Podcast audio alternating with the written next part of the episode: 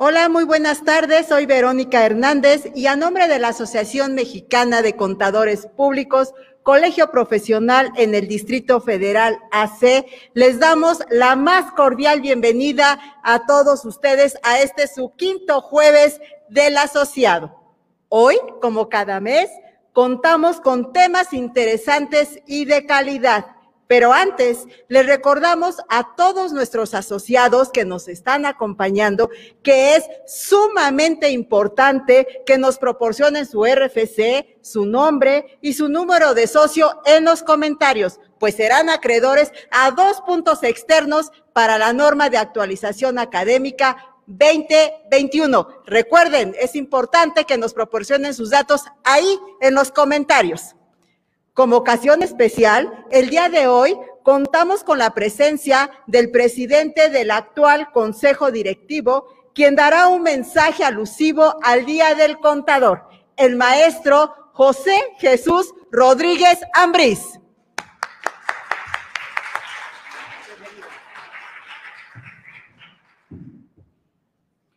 Un contador público es el alma de un pueblo, pues no solo está pendiente de las contabilidades, sino también del sentir social y económico. Anónimo. Mayo, un mes de festejos, el Día de las Madres, el Día del Maestro, Día del Estudiante. Y la razón de esta asociación, el 25 de mayo, Día del Contador. El ser contador solo, no solo es temporal, es para toda la vida. Somos una profesión leal, comprometida, ética e integra. Como asociación tenemos el fiel compromiso de preparar a los presentes y futuras generaciones, dotándola de herramientas para el desarrollo en la toma de decisiones. Quien no pueda llevar la contabilidad de sus actos no está preparado para entender un gran porcentaje de la vida. Anónimo. Felicidades, contadores. Gracias, contador maestro. Muy emotivas sus palabras. Y entrando en materia, en la parte técnica, contamos con el tema Fiscales de Actualidad, impartido por un gran expositor reconocido por su alta calidad y profesionalismo, el licenciado en Derecho y Contador Público certificado Jesús Patiño Soto, quien es licenciado en Derecho, egresado con mención honorífica de la Facultad de Administración y Ciencias Sociales de la Universidad Tecnológica de México. Además, es contador público certificado por la Facultad de Comercio y Administración de la Universidad Nacional Autónoma de México. Actualmente es socio director del despacho Patiño Soto y Compañía SC.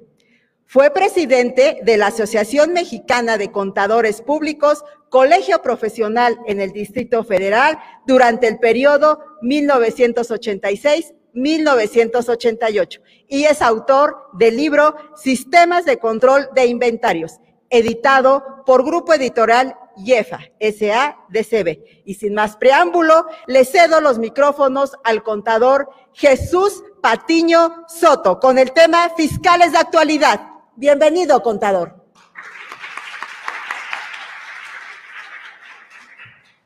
Muchas gracias por la presentación merecida. Yo siempre he dicho que cuando presentan a alguien una serie de antecedentes académicos, experiencia, etcétera, etcétera, pues lo importante no es eso. Lo importante es justificar por qué tomamos la para dirigirme hoy a los contadores de, de la Asociación Mexicana de Contadores Públicos Colegio Profesional en el Distrito Federal, quizá futuro de la Ciudad de México cuando se cambie la denominación, porque en su etapa primitiva, en su etapa original, pues era el Distrito Federal, hoy convertida en un, en un estado más, en una entidad, en una entidad federativa más.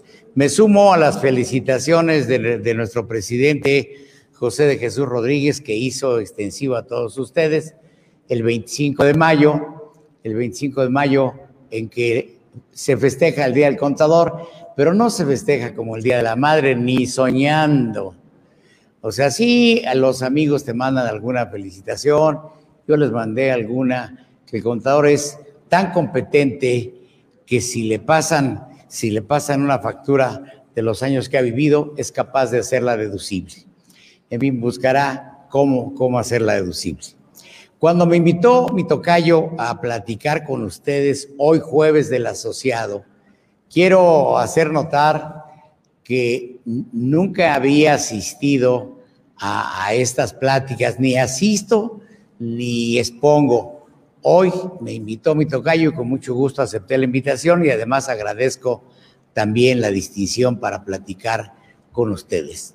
Como me dijo que era tema libre, elegí dos temas uno que todavía no es vigente, que se refiere al tema de herencias, legados y donaciones, y otro que ya es una realidad, la subcontratación laboral que está causando grandes problemas, que en la práctica se le conoce como la outsourcing. Por tanto, voy a tocar eh, primero el tema del impuesto sobre herencias, legados y donaciones, y lo vamos a, a contraponer contra otro impuesto que puede ser el impuesto patrimonial. Miren, en este momento nada es realidad, no hay impuestos sobre herencias, tampoco hay impuestos sobre el patrimonio. Sin embargo, hay mucho ruido, ha habido muchas iniciativas y voy a comentar la última iniciativa que envió una diputada de Movimiento Ciudadano de nombre Adriana Georgina Medina Medina. Eh, mandó una iniciativa el 26 de abril, apenas el mes pasado, precisamente para modificar eh, o reformar algunas disposiciones de la ley del impuesto sobre la renta para grabar herencias, legados y donaciones en un momento que no era oportuno enviar la iniciativa. ¿Por qué? Porque vienen las elecciones entonces alguien le dijo, te equivocaste. Y el mismo día, antes de que se terminara ese día, retiró la iniciativa con proyecto de decreto. Por tanto, no existe nada. En este momento, como abogado les digo, es la nada jurídica. No existe. Pero qué curioso que el 26 de abril mandó la iniciativa en la mañana y en la tarde, en la tarde la retiró la retiró porque alguien le ha de haber dicho, oye, pero no es el momento de pensar en grabar herencias o legados. La distinción entre herencias y legados es muy sencillo. En esencia es lo mismo, nada más que herencia es a título universal y legado es a título particular. Dejo todos mis bienes presentes y futuros en favor de A, todo universalmente. Pero si yo digo, dejo todos los siguientes bienes, el inmueble ubicado en la calle de Esperanza a favor de José Luis, las acciones que tengo en Bancomer a favor de Pedro, las inversiones en el extranjero a favor de Gloria. Como estoy señalándolo a título particular, eso se llaman legados. Por eso a veces dicen que eres heredero o legatario. El heredero hereda a título universal, el legatario a título particular. Y me hace recordar una vieja historia para que ustedes la, analicen. Hace algunos años eh, muere, muere eh, el autor de la sucesión y deja, entre otras cosas, el producto de la venta de su coche en favor de Gloria, no el coche, el producto de la venta del coche. Por tanto, quien tiene el carácter de albacea debe cumplir con la voluntad del autor de la sucesión, que también se le llama en la práctica el de cuyos. Y la voluntad es, hay que vender el coche y entregarle el producto de la venta a Gloria. ¿Quién era Gloria? Gloria era una dama que le daba días igual, días de gloria. Lo hacía sentir bien, lo, hacía sentir feliz. Y bueno, pues resulta que el albacea era su dilecta esposa, dilecta quiere decir amorosa, su amorosa esposa es la que actúa como albacea, nadie se opone y así anuncia la venta de un auto, el que ustedes quieran, en el precio de mil pesos. Así lo anuncia con dolo, con mala fe, con rencor, con encono, con resentimiento. Parece morenista la señora al haber ofrecido el auto en mil pesos. Los que llamaron por teléfono preguntaron, ¿está correcto el precio? Sí, está, pero un Audi A8 en mil pesos, modelo 2020, en mil pesos. Entonces se aparece el primer tirador y la señora bien asesorada otorga la venta y está un notario público que da fe. El notario no tiene por qué intervenir para decir si el precio es correcto o incorrecto. Simplemente da fe que estando en la calle de Esperanza, número X, a las tantas más cuantas horas, la señora, la señora fulana de tal, cumpliendo la voluntad de su difunto esposo, ofrece el auto Audi A8 en mil pesos. Y estando presente Juanito Sánchez, él dijo que él estaba dispuesto a pagar el precio. El notario solamente da fe del hecho, de lo que sucede en ese momento. Y se vendió el auto. Bueno, esos son los, los legados. La señora era legataria y le tocó el producto de la venta, pero pues mil pesos de un auto que podía valer, no sé, 300, 400 mil pesos, ¿hubo dolo o no hubo dolo?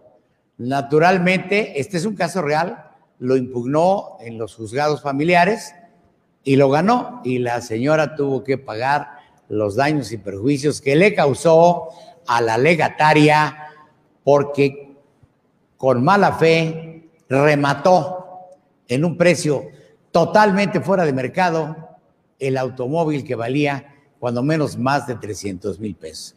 Entonces, bueno, pues si ya fue la voluntad del autor de la asociación, pues vendan el auto y lo que esté en el mercado, te vas al libro azul, promedio entre el precio de compra y precio de venta, y le dices, Gloria, mira, algo te dejó eh, gracias a tus valiosísimos servicios. La verdad, aparentemente no los cobró, pero en la práctica siempre, siempre hay una contraprestación directa o indirecta pero siempre la hay.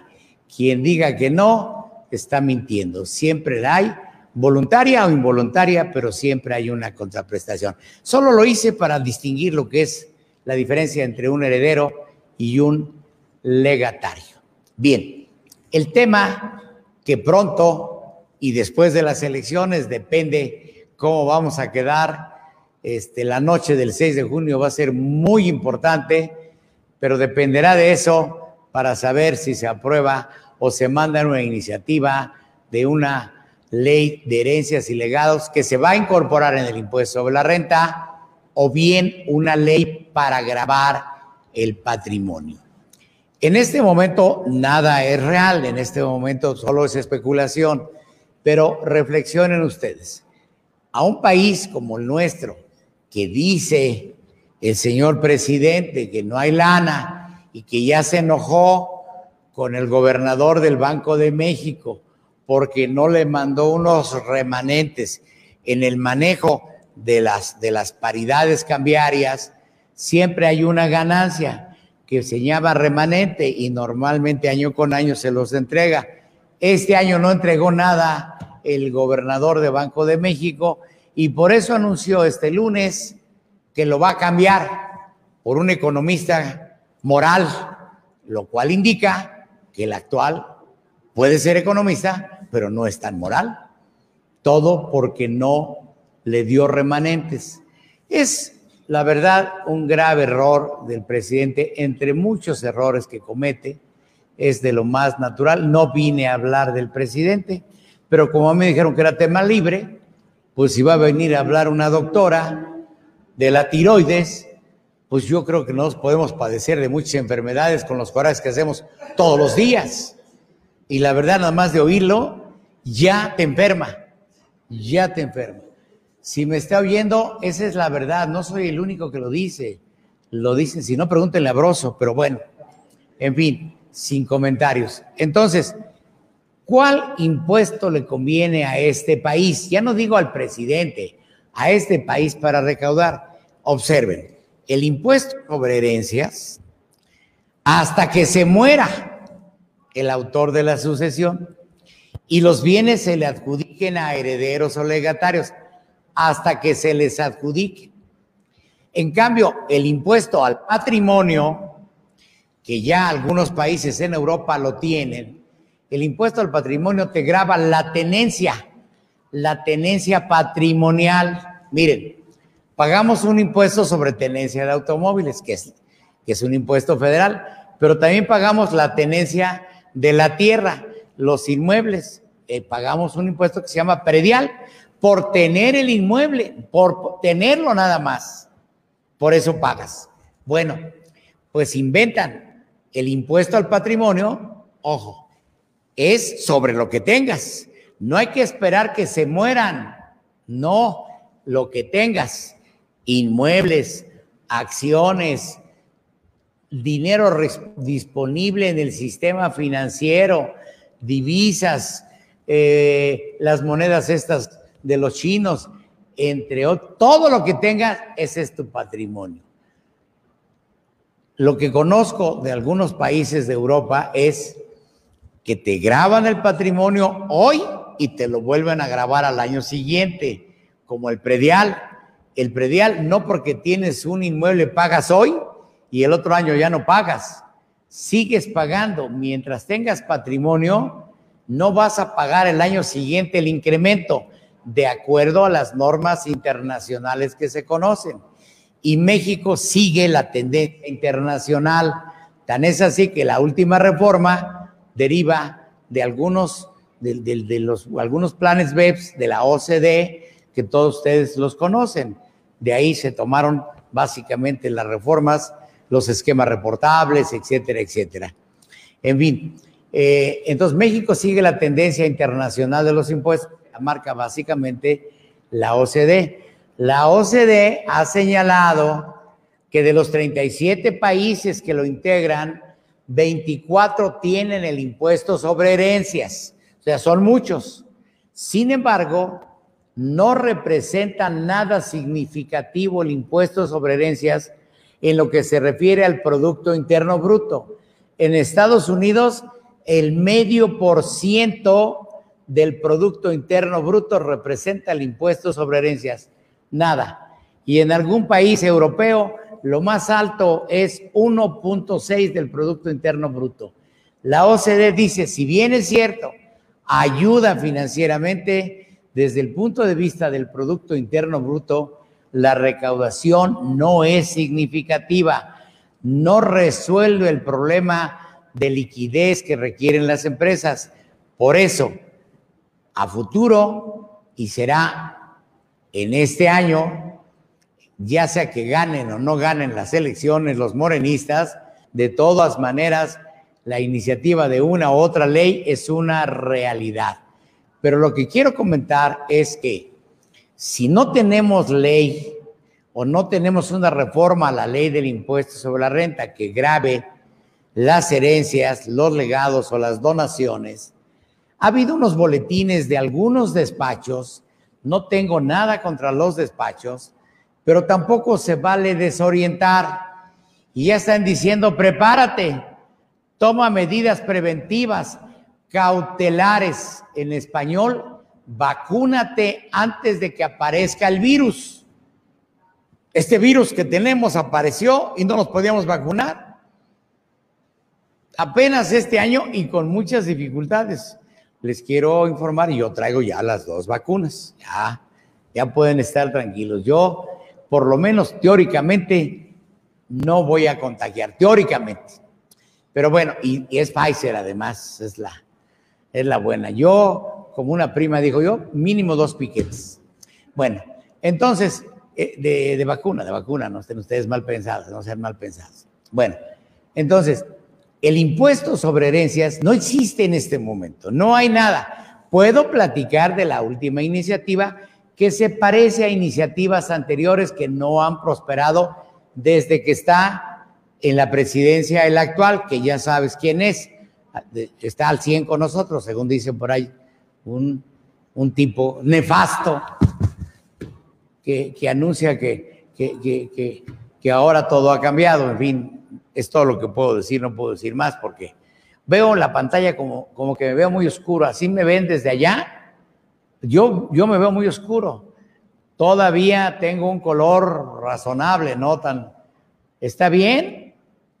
No, no lo sé. Yo nada más pregunté aquí a la producción si es correcto que me vea tan oscuro o hay algún defecto. ¿Se ve bien? Ah, ok. Yo soy el que veo oscuro nada más. Perfecto. Bueno, entonces, entre un impuesto y el otro, desde el punto de vista de la recaudación, se puede recaudar más a un impuesto sobre el patrimonio que a un impuesto sobre herencias. Primero, el impuesto sobre herencias hay que esperar a que se muera el autor. Después, a que se les adjudiquen los bienes. Porque si hay conflicto, y hay muchos conflictos en las sucesiones testamentarias, y lo saben ustedes de sobra, habiendo conflictos, pues no hay adjudicación y de acuerdo a las distintas iniciativas que conocemos, el impuesto se causa hasta que se perciba, hasta que se le adjudica y en las, en las iniciativas que hemos tenido, le, cargan la mano al notario para decirle, tú vas a ser el retenedor. La premisa general es que solo se graba en exceso lo que exceda de un millón y medio de UDES. Cifra cerrada en pesos, 10 millones de pesos. Hasta 10 millones exentos. El excedente estará grabado en tasas que fluctúan de entre el 5 y hasta el 30%. Entre el 5 y el 30%, se los voy a dar en pesos para no dárselos en UDIs, hasta, hasta 700 mil pesos, el 5, y ya de ahí me brinco de 5 millones 600 en adelante, el 30%. Los datos que yo tengo es de una iniciativa, reitero, que retiraron, que no existe desde el punto de vista jurídico. Ahorita no tenemos nada porque se retiró esta iniciativa, pero los boletines que me he enterado y que han enviado algunos despachos de abogados, entiendo el deseo, la necesidad de llevar agua a tu molino y terminan diciendo, aquí estoy a tus órdenes por si algo se te ofrece. O sea, prepárate. O sea, mueve tu, tu, tu, tu herencia de una vez. Isabel, acá estamos, Isabel mueve tu herencia. Estabas haciendo ojitos, por eso te volteé a ver. Está bien, mueve la herencia de una vez. Oye, pero espérame, lo que hoy pueda hacer puede ser que sea diferente para el otro año. No sé si están de acuerdo, porque en un día, en un mes, en dos meses, no pueden pasar muchas cosas, pero muchísimas cosas. Entonces hay que tomar un poquito de calma que pueden pasar muchas cosas y no hay que tomar decisiones apresuradas. El señor mañana se divorcia, ya no está casado, mañana, estoy hablando a un mes, a dos meses, a tres meses, y en este momento ya está pensando, de una vez se lo dejo todo a la que más quiero. Normalmente no es su cónyuge, normalmente no es, puede recaer, pero no es normal. En fin, yo solo lo hago para que el día del asociado sea agradable para entretenerlos. Las decisiones y la realidad, ustedes, ustedes la conocen. Lo único que trato de decirles, no se apresuren, no transmitan la propiedad, no cambien los bienes a nombre de nadie. Primero vamos a conocer la iniciativa. Cuando ya sea formal, en este momento los despachos a que me estoy refiriendo dicen, mira, la iniciativa dice que va a entrar en vigor al día siguiente de su publicación. Eso es cierto. Por tanto, en este momento no está reunido el Congreso de la Unión, está la Comisión Permanente. La Comisión Permanente no puede aprobar leyes, las recibe, las procesa, las empieza a trabajar, pero hasta que se reúnan a partir de septiembre, por tanto, a menos que haya un periodo extraordinario que sería la comisión permanente la que lo convoque. Por tanto, si no hay periodo extraordinario, hay que esperar hasta septiembre. Y hay que estar pendientes qué dice la iniciativa. Si la iniciativa dice que va a entrar en vigor al día siguiente de su publicación, pues hay que estar preparados, porque lo normal es que las reformas entran en vigor en enero, lo publican en diciembre y entra, o, señala, entra en vigor el primero de enero, eso es lo normal, pero si los publican de acuerdo a, a cómo está la constitución y la ley de presupuesto de cuenta pública, la publican en, en noviembre y te agarran como el tigre de Santa Julia, que entra, lo publican en noviembre y entra en vigor el día siguiente, ya no te dio tiempo, ¿eh? ya no te dio tiempo. Y sí, quiero prender un foco rojo.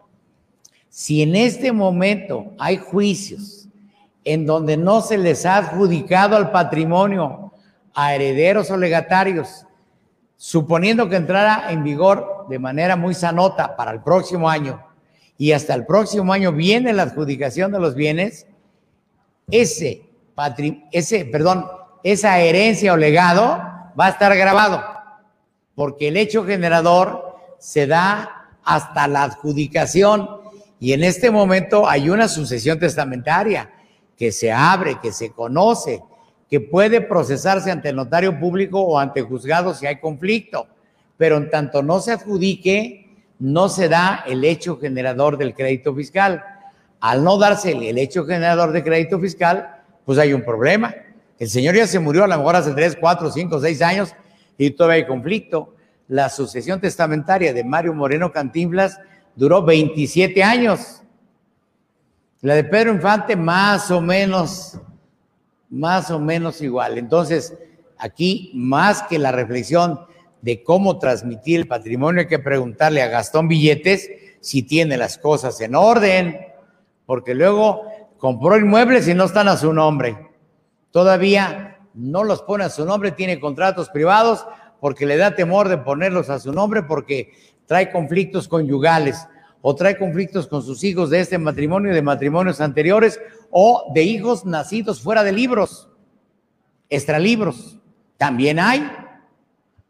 También hay, indudablemente, cada quien pues tiene que resolver las cosas conforme a su situación real y, hay que resolverlas. Pero es así, con independencia de estas reformas que pudiera haber, pues cada quien tiene que resolver sus, sus problemas personales y patrimoniales. Algunos dicen, algunos gastones billetes dicen, no, yo ya les heredé en vida. Eso no existe, por favor.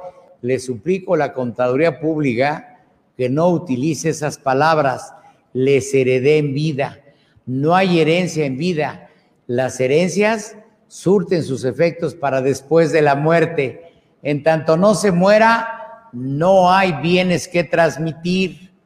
Es que alguien dice, es que estoy en el testamento. Y, y, mientras no se muera, el testamento no tiene validez y lo puede cambiar antes de morirse, sin lugar a dudas y sin ningún problema.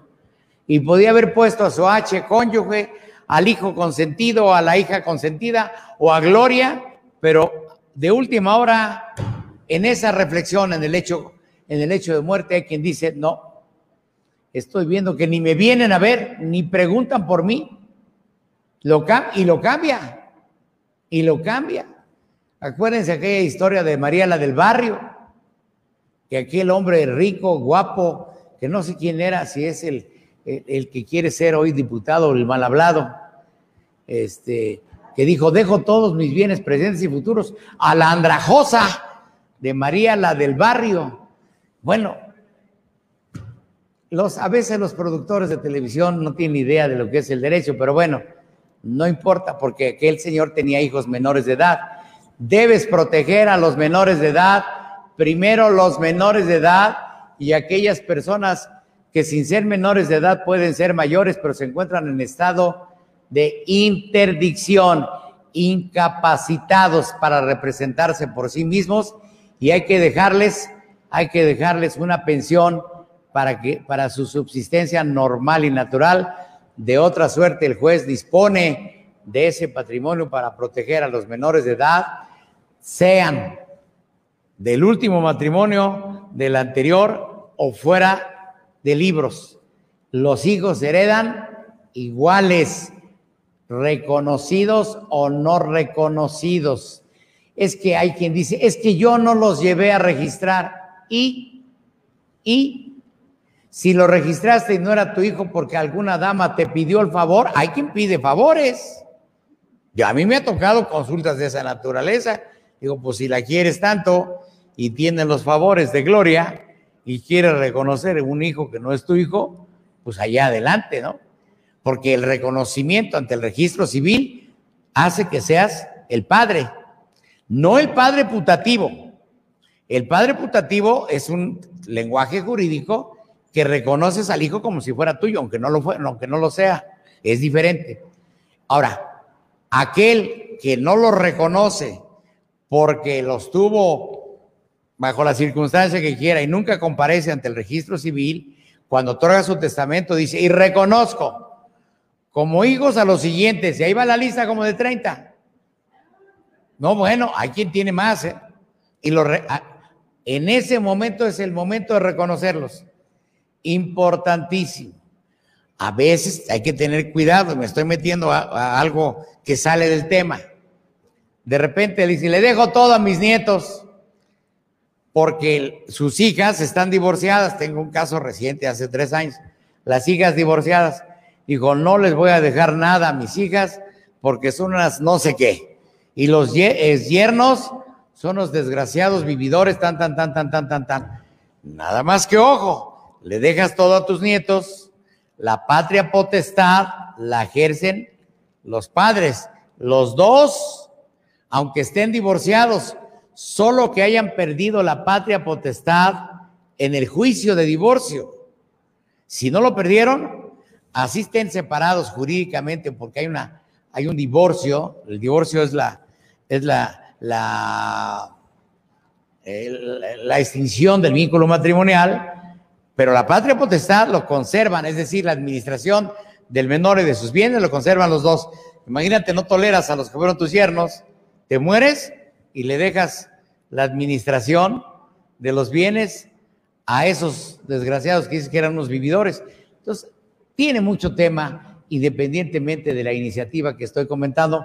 Aquí me puedo quedar toda la tarde, por eso le decía yo aquí me tocayo, pues el tema que quieras, pónganme el tema que quieran yo platico con ustedes, aunque invente, algunas de las cosas que digo son un poco inventadas, pero concluyo, por favor, no hagan nada, no tomen, no, no se apliquen la vacuna si no están enfermos de nada, ni se van a enfermar, no hay virus, no hagan nada, esperen a que haya una, una iniciativa de decreto donde se reforme la ley del impuesto sobre la renta donde están hoy totalmente exentos los bienes que se reciben por herencia o legado, artículo 93, fracción 22 de la ley del impuesto sobre la renta.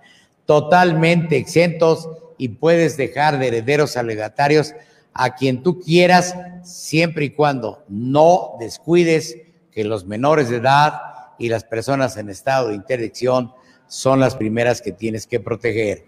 En el derecho europeo, solo le puedes transmitir tus bienes a tu H cónyuge y a tus descendientes consanguíneos en línea recta. En México eso no, no existe, a quien tú quieras.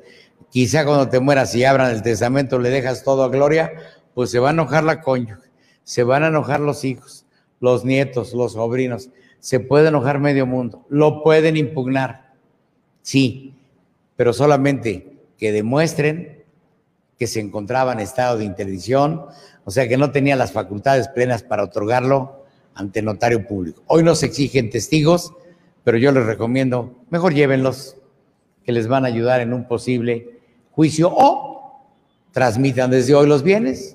Es muy fácil, muy fácil. Vía donación a su cónyuge, a sus descendientes descendencia en línea recta. Mañana nadie va a impugnar. Se impugnan las herencias las donaciones no hay forma de impugnarlas. También están exentas, que de una vez, como dice aquella frase, en vida, hermano, en vida, pues de una vez, ¿por qué no los ves bien? Yo he tenido clientes que dicen, hasta que me muera, ¿ya para qué? ¿Los quieres seguir viendo fregados? los quiere seguir viendo. Este, tenía yo un cliente que ya se murió afortunadamente, millonario, usaba Volkswagen.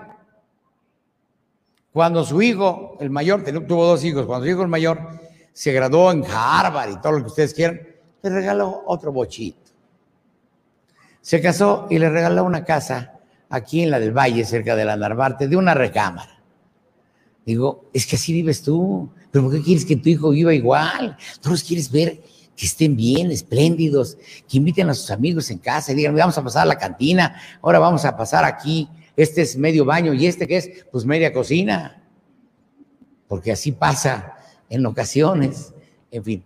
Bueno, cambio de canal por el tiempo, porque además viene, viene la doctora Judith González a hablarnos de la tiroides. En fin, terminamos el tema, el tema nada más para apuntarlo.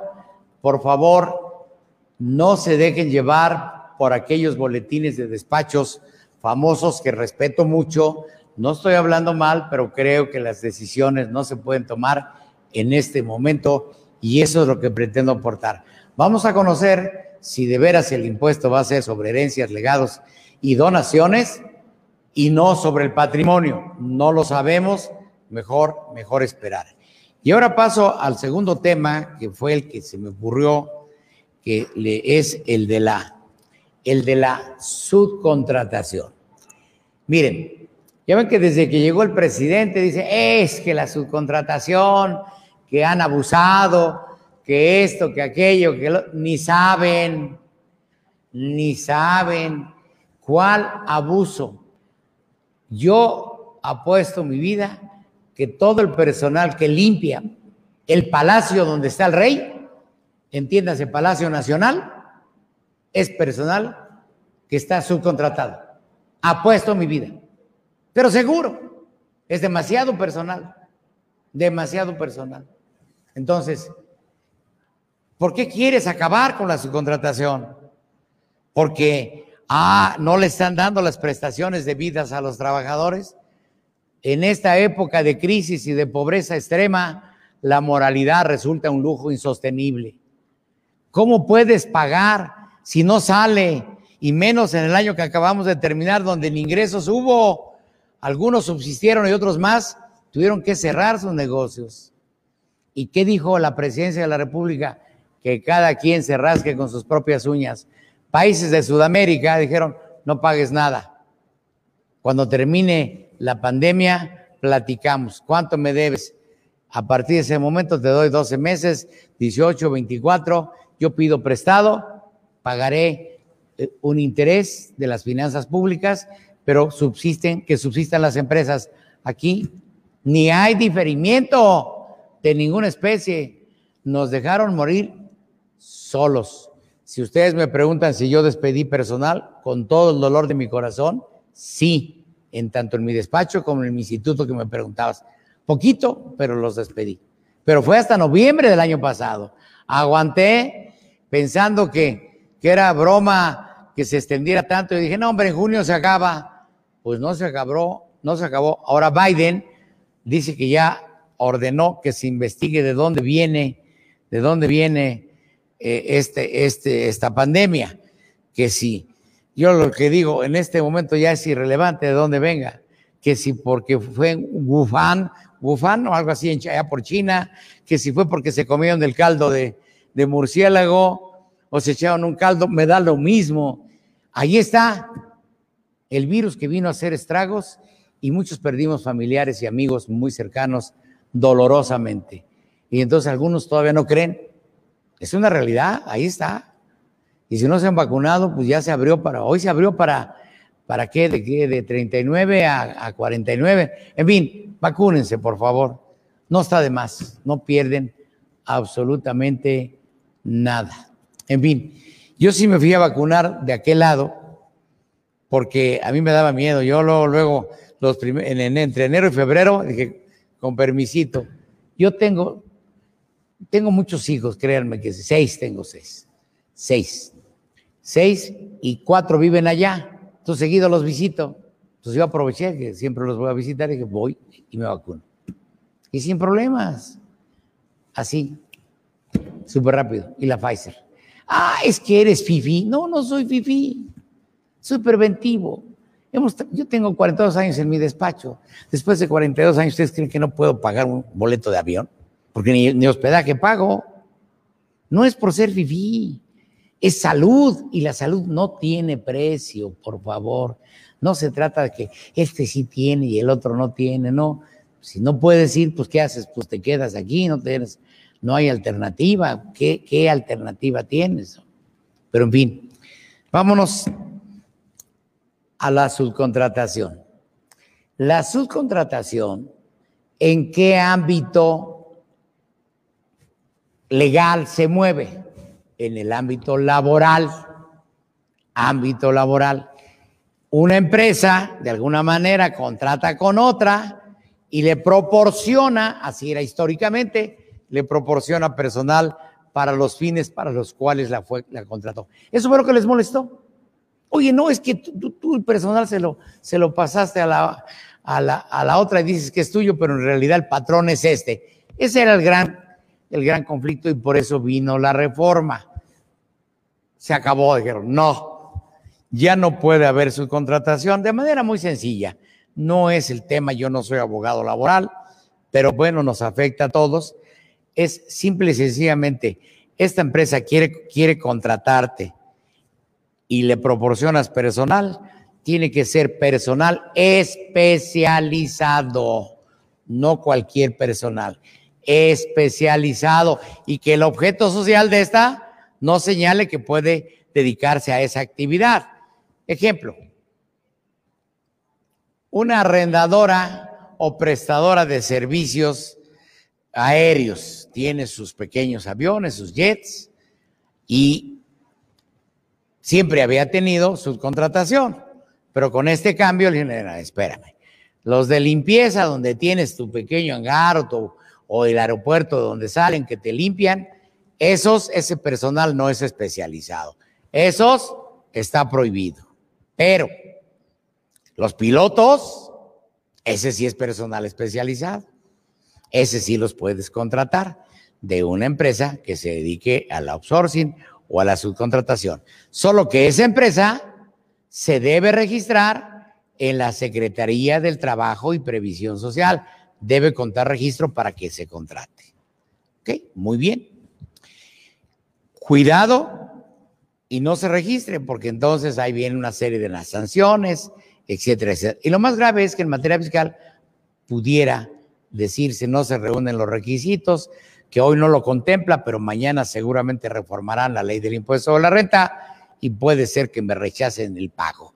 Entonces, más vale cumplir. Pero esa es, perdón, en pocas palabras, la esencia de la reforma, porque yo no tengo mucho tiempo para hablar de, estos temas. Pero, ojo, ¿en qué ámbito legal estamos? Cecilia, ámbito laboral, ley federal del trabajo. Ahora bien, la reflexión para los que nos ven y nos oyen. ¿Qué pasa si me salgo del ámbito laboral y me meto al ámbito civil o me meto al ámbito mercantil? A ver, de manera muy sencilla y muy simple.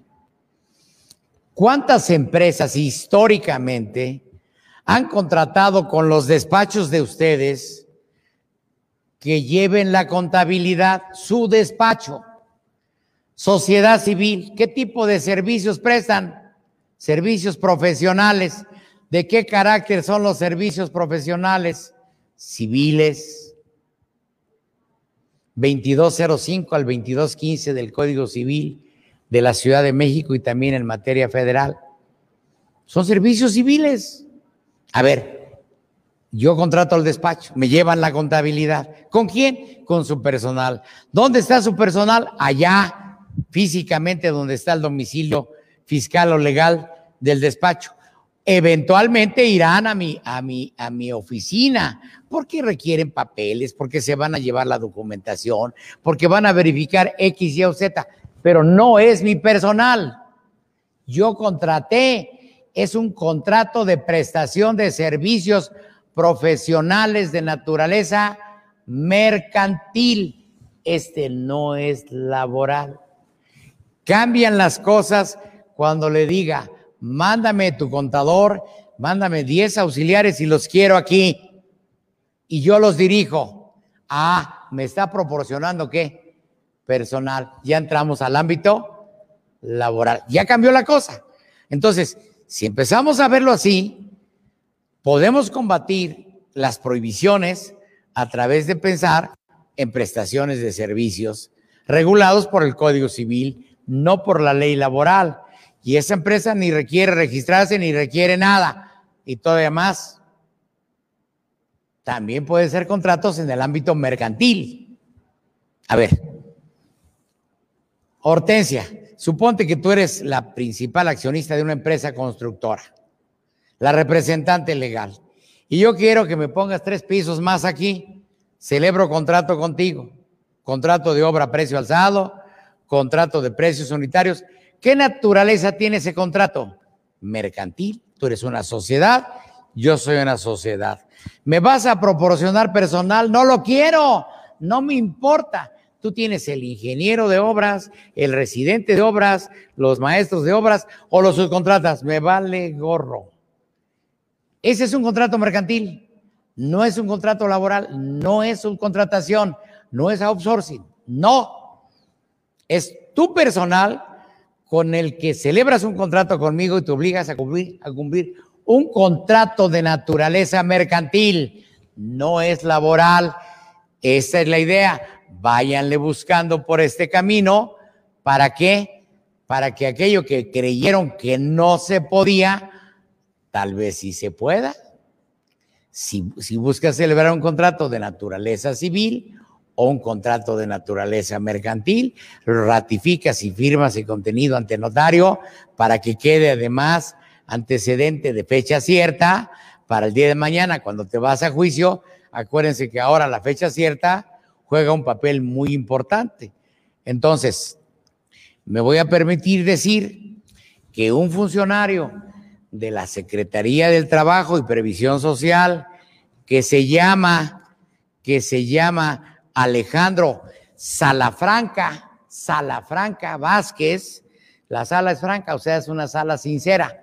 Salafranca Vázquez, titular de la unidad de trabajo digno, así se llama, de la Secretaría del Trabajo y Previsión Social dijo y aclaró en, un, en uno de estos foros, en esas plataformas, en webinar, donde comentó la reforma en materia de subcontratación, dijo y aclaró que los contratos mercantiles no son considerados para efectos de la subcontratación.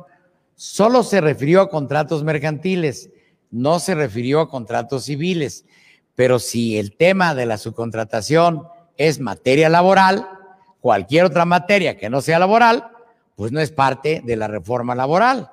Él se refirió solo a servicios mercantiles o comerciales. Perdón que, lo diga. Es un error. Los servicios mercantiles son comerciales. No puede decir servicios comerciales o mercantiles. No, son servicios mercantiles y son comerciales, porque el Código de Comercio regula solo servicios mercantiles y ya de manera específica la ley de sociedades mercantiles, la ley de títulos y operaciones de crédito, etcétera, etcétera. Entonces, él lo dijo y se publicó en el periódico La Jornada apenas el 21 de mayo. Ahí se publicó lo que dijo el subsecretario, perdón, perdón, el titular de la unidad de trabajo digno, yo no sé por qué le pusieron ese nombre, trabajo digno, que todos los demás no son dignos. Yo creo que todos son dignos de la Secretaría del Trabajo y Previsión Social. Dijo, inclusive señaló, por ejemplo, se pueden prestar servicios contables, servicios legales y no son outsourcing. Lo dijo él, está en el periódico, lo declaró. Además, pues si se pueden meter a, la plataforma donde él dio su conferencia, pues ahí lo van a poder sacar. Con esto les demuestro que no necesariamente ustedes están obligados a cumplir con toda la reforma laboral, que es compleja, que es laboriosa y que, bueno, pues hay que contratar con aquellos que tengan servicios que sean especializados y que estén registrados ante la Secretaría del Trabajo y Previsión Social. Oye, y todo lo demás, y no creas que contrato servicio de limpieza porque no quiero pagarles prestaciones, es que no puedo pagárselas. Yo no las puedo pagar, el otro sí. Entonces vigila este, yo lo contrato y vigila que le pague sus prestaciones.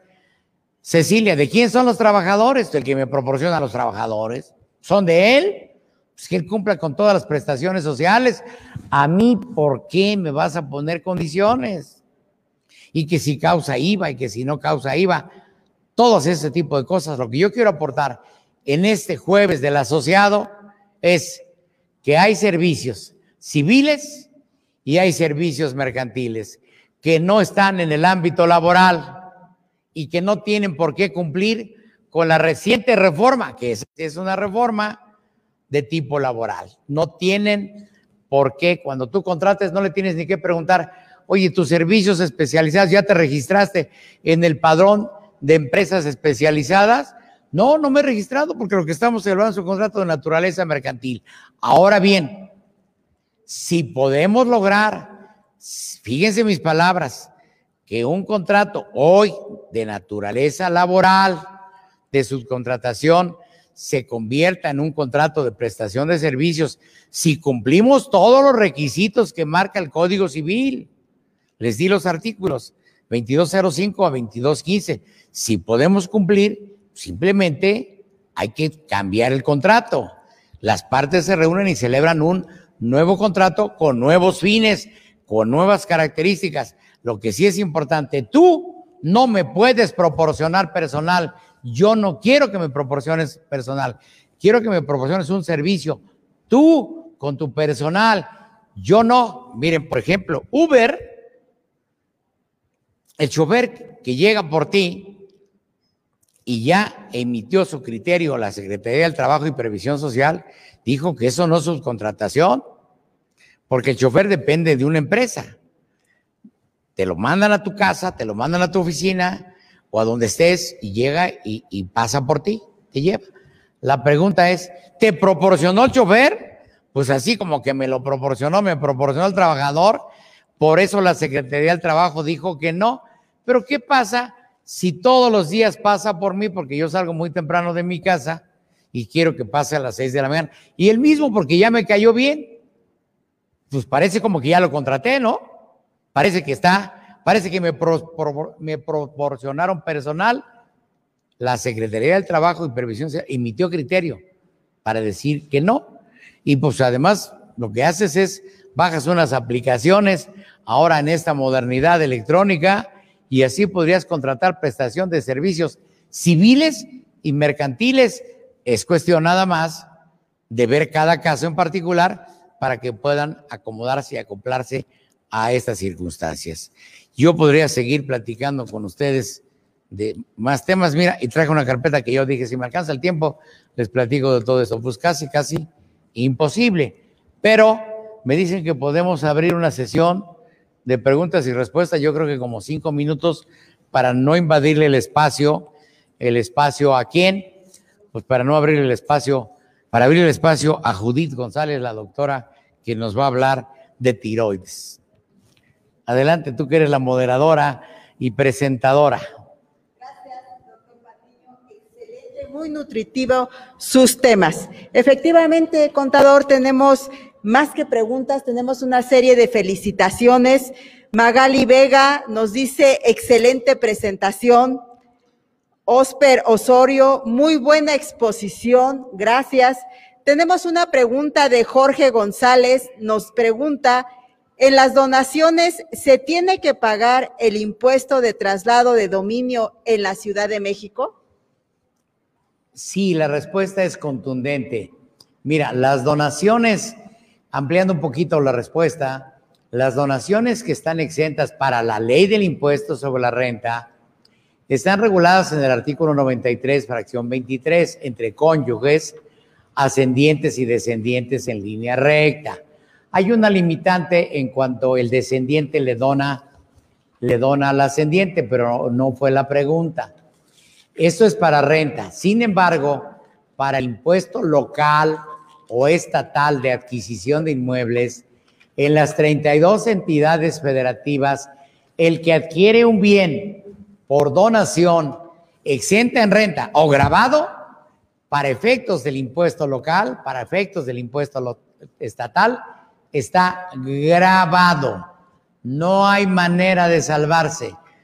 Todas las transmisiones de propiedad que se convierten del otro lado en adquisiciones, la adquisición recaiga en quien recaiga, no hay un caso de, exento. Todos los casos, Jorge, que lo preguntas, en todos los casos estás grabado y duele en el alma porque la carga fiscal es normalmente en las entidades federativas el precio o avalúo, el que sea mayor. Si en la donación no hay precio, pues hay avalúo. Entonces, entre el avalúo y el, el, el avalúo y el precio no hay precio, entonces el avalúo y el avalúo por más que quieras te sale alto. Y aquí en la Ciudad de México se paga prácticamente el 6% cuando excede de 5 millones de pesos. Es altísima la carga fiscal en el impuesto local de adquisición de inmuebles. ¿Hay alguna otra, otra pregunta? Gracias, contador Patiño. No, eh, realmente son puras felicitaciones por su excelente exposición. Y si usted me lo permite, contador Patiño, procedemos a la entrega de su reconocimiento y para ello solicito la presencia de la contadora Hortensia Vázquez Vázquez, vocal suplente de finanzas del Consejo Directivo.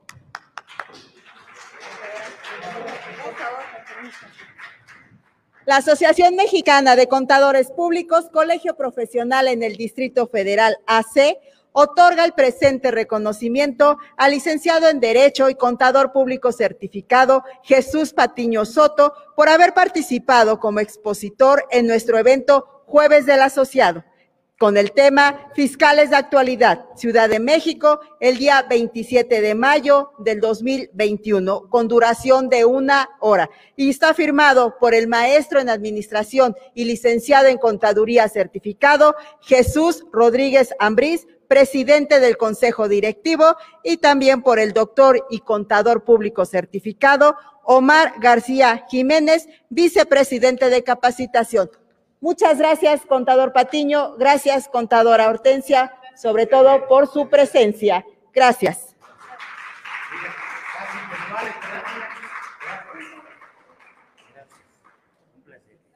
Contador. Muchísimas gracias.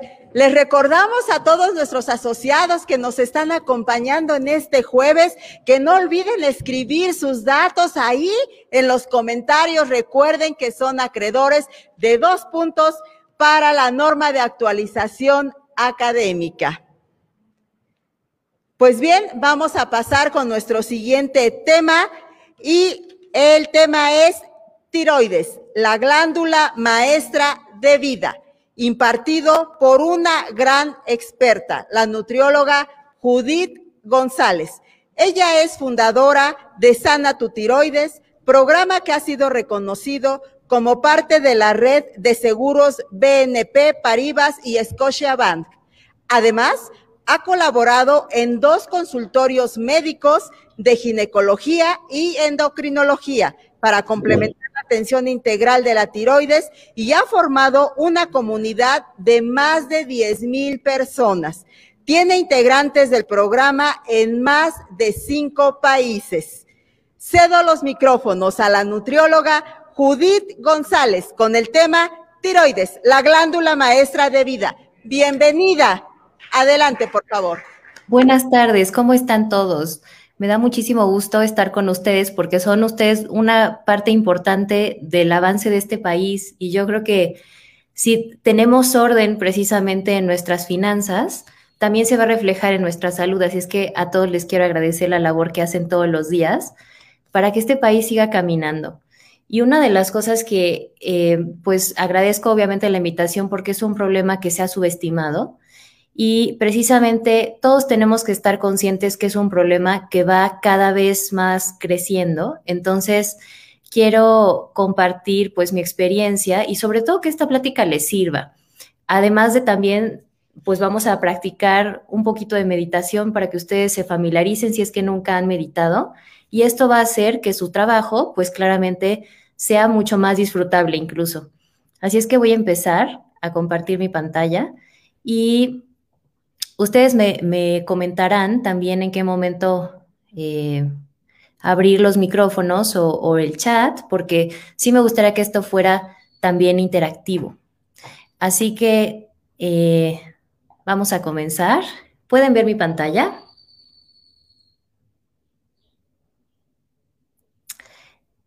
Espero que sí. Así que bueno, voy a, preguntarles, ¿alguna vez te has preguntado por qué están a la alza las enfermedades de tiroides? Probablemente tú o varias de las personas que conoces tienen algún problema de tiroides. Y es que esto no es para nada menor. Existen en el mundo actualmente más de 750 millones de personas diagnosticadas con algún problema de tiroides y millones más sin diagnóstico. Entonces, claramente es un tema de salud pública que urge hablar. Hoy vas a aprender qué es tu tiroides, cómo puedes cuidarla y prevenir también alguna disfunción, cómo tratarla si ya tienes una condición también. Entonces, dado que eh, si estás en algún grupo eh, o incluso tú, si estás solo, pues sería bueno eh, comprender o bueno, entender qué es lo que te gustaría aprender de esta plática. Pero dado que el formato, bueno, no permite tanta interacción, de cualquier manera, pregúntate, ¿por qué te interesa este tema? Y me voy a presentar. Hace más de siete años a mí me diagnosticaron hipotiroidismo de Hashimoto. Y lo único que mi médico me pudo decir fue, toma esta pastilla de por vida y tienes que comer equilibradamente. Y entonces, cuando tienes menos de 30 años, y alguien te comenta esto, pues claramente mi respuesta fue, quiero saber por qué me he enfermado y cómo puedo vivir, qué tengo que comer. Y la respuesta fue, se desconocen las causas. Solamente lo único que tienes que hacer es tomar esto de por vida y si quieres embarazarte te daré tratamiento también hormonal. Esto no hacía sentido para mí porque la enfermedad claramente no podía estar haciendo lo mismo que me enfermó. Entonces, mis padres son médicos y me emprendí una búsqueda que ha llegado hasta lo que em, han escuchado en la introducción. Pero vamos a ver cómo esto se refleja también en el colectivo. Lamentablemente en México, el 10% de la población está afectada con alguna condición de tiroides, mientras la diabetes afecta al 9.4%. Es un problema todavía más grande que la diabetes y aún así no se conoce ni se investiga tanto. Según especialistas del Instituto Nacional de Salud Pública, al menos el 10% padece alguna de esta enfermedad y en particular el hipotiroidismo subclínico, que es la forma más común, y el 90% de estas enfermedades son de origen autoinmune. El cáncer de tiroides en Latinoamérica cada año crece el 29% anualmente y es el tercer tipo de cáncer más común en el mundo. Ahora, el último estudio que se hizo en México, que eso fue hace 15 años, detectó en un grupo eh, de control que el 8.6% de los preescolares eran hipotiroideos, el 10.3% a nivel escolar, 7.7% de los adolescentes y 8% de los adultos eran hipotiroideos.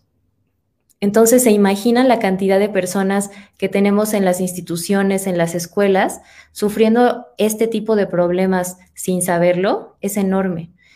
Y lo que es terrible es que llegan al consultorio de psiquiatras o gente que no puede bajar de peso precisamente por alguna condición tiroidea y no se sabe. Entonces, sí es muy importante, ahorita vamos a hablar también, voy a hablar sobre cómo poder reconocerlo. Entonces, en Estados Unidos, según la American Thyroid Association, hasta el 60% de las personas con enfermedades de tiroides no son conscientes de su condición. Entonces, tenemos un 60% de personas no diagnosticadas. Y las mujeres tienen entre 5 y 8 veces más probabilidades que los hombres de tener algún problema de tiroides. ¿Qué es lo que sucede, digamos, en, en el status quo normal de tratamiento, que el tratamiento lamentablemente no va a la raíz. Como a mí me dijo mi médico, solo toma esta pastilla de por vida y es lo único que puedes hacer. Tú puedes seguir comiendo lo mismo y seguir con tu vida normal. Entonces, claramente, el problema no se puede atacar solamente con una medida farmacológica. También hay una falta de educación acerca del autocuidado y recursos limitados en español.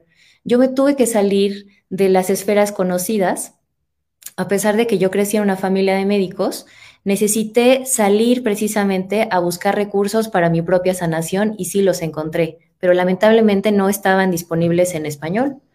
Y es por eso que fundé Sanatutiroides, donde yo comparto desde más de seis años todo lo que a mí me ha funcionado y obviamente que está basado en evidencia y que une no nada más la parte científica, nutricional, psicológica, pero también la parte yógica y de movimiento, porque vamos a hablar también sobre esto, sobre este modelo. Entonces, esos fueron los tres pilares que me ayudaron precisamente y que están apoyando al tratamiento de estas condiciones en el programa y donde hemos tenido excelentes resultados.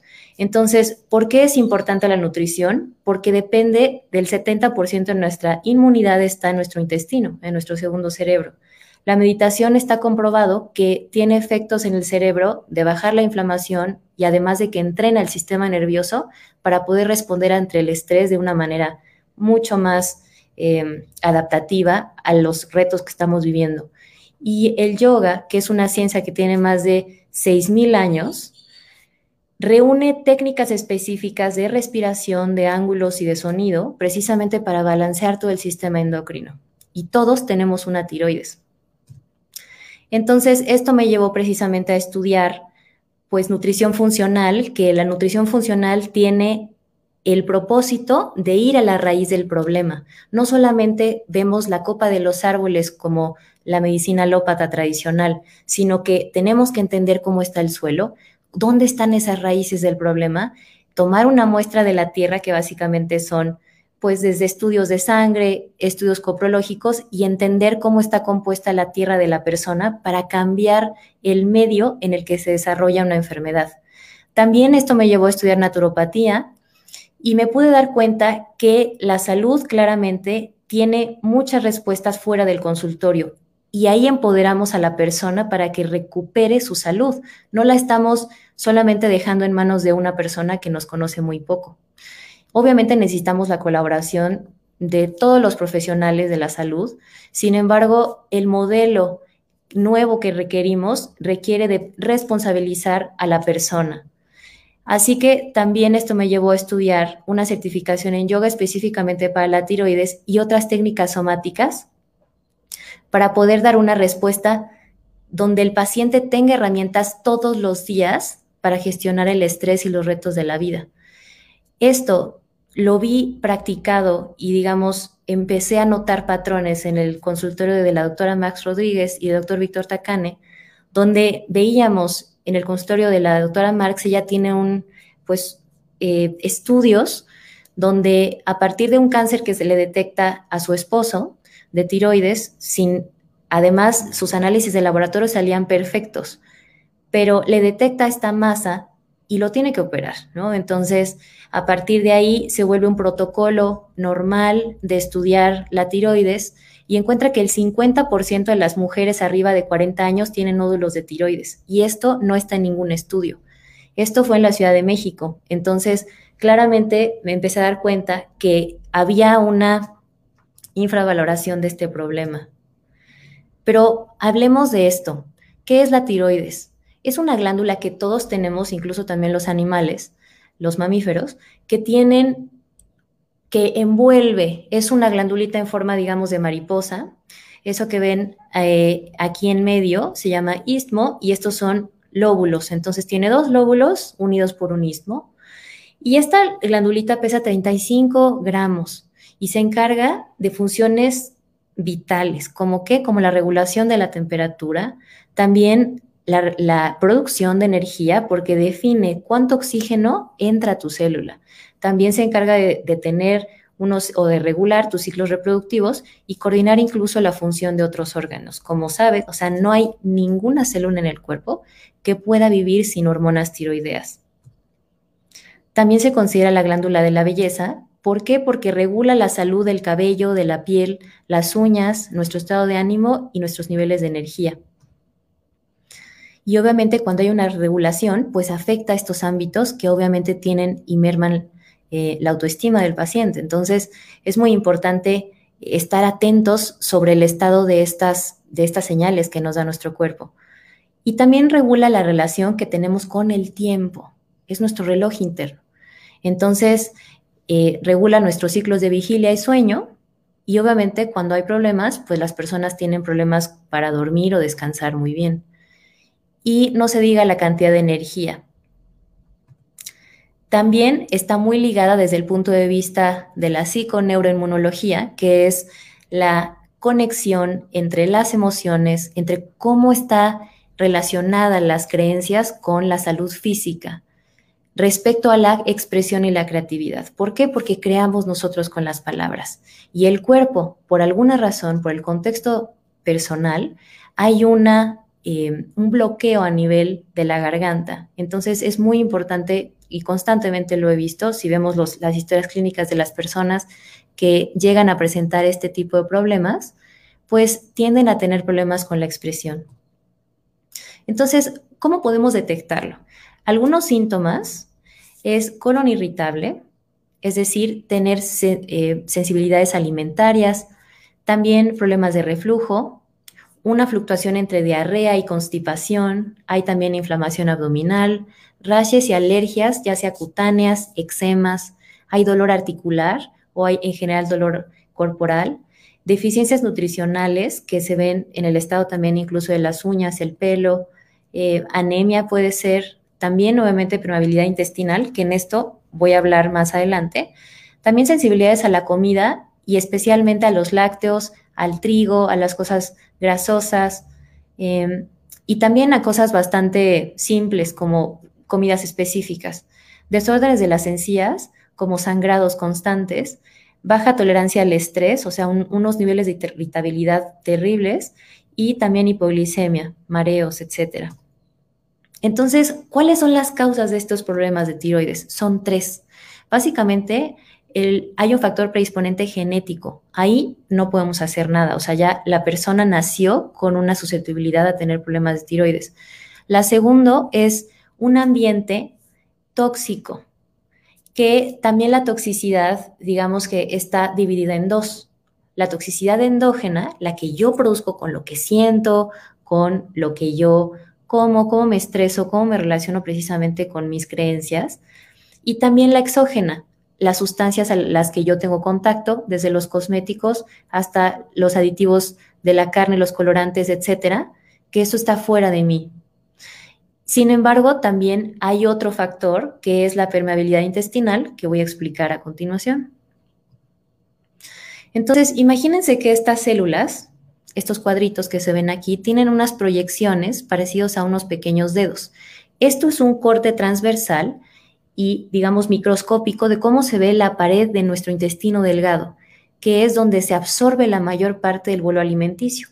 Después de que ya se procesó con todos los jugos gástricos, ya lo masticamos súper bien, se combinó con enzimas, que son básicamente sustancias que cortan, digamos, las moléculas para volver ese eh, líquido nutritivo pasan precisamente a, través de este gran tubo que mide 10 metros. Es una gran serpiente de nutrición que tenemos ahí y si nosotros la extendemos, extendiendo incluso la superficie de estos deditos, de estas proyecciones que se llaman Billy, es tan grande como una cancha de tenis. Entonces nosotros tenemos una gran superficie para absorber la comida y seguir vivos. Pero ¿qué es lo que sucede? Cuando tenemos eh, restos de comida que realmente no benefician a la persona. Tenemos grados de estrés bastante fuertes, crónicos. Este síndrome lo tienen los soldados que llegan de la, de la guerra. A pesar de que tengan dietas, digamos, diseñadas para ser muy nutritivas, el estrés va precisamente dañando estas uniones estrechas que nacemos así, con estas, estas células, estos cuadritos unidas, pero precisamente con la interacción de toxinas, microorganismos, parásitos y comida que no nos hace bien, básicamente va perforando e inflamando estas células. ¿Y qué sucede? Que todos esos restos sin digerir, moléculas de gluten, bacterias, toxinas, incluso algunos virus, entran al torrente sanguíneo. Entonces pasan estas células de esta membrana este, mucosa y básicamente nuestra manguera, que era, está diseñada claramente para poder absorber todo, empieza a tener picaduras y entra toda esta inflamación o estos agentes patógenos al torrente sanguíneo. ¿Y qué es lo que causa? Pues mala absorción de nutrientes. Tenemos problemas de autoinmunidad, que es el sistema inmune detecta que hay algo no, que algo no está bien.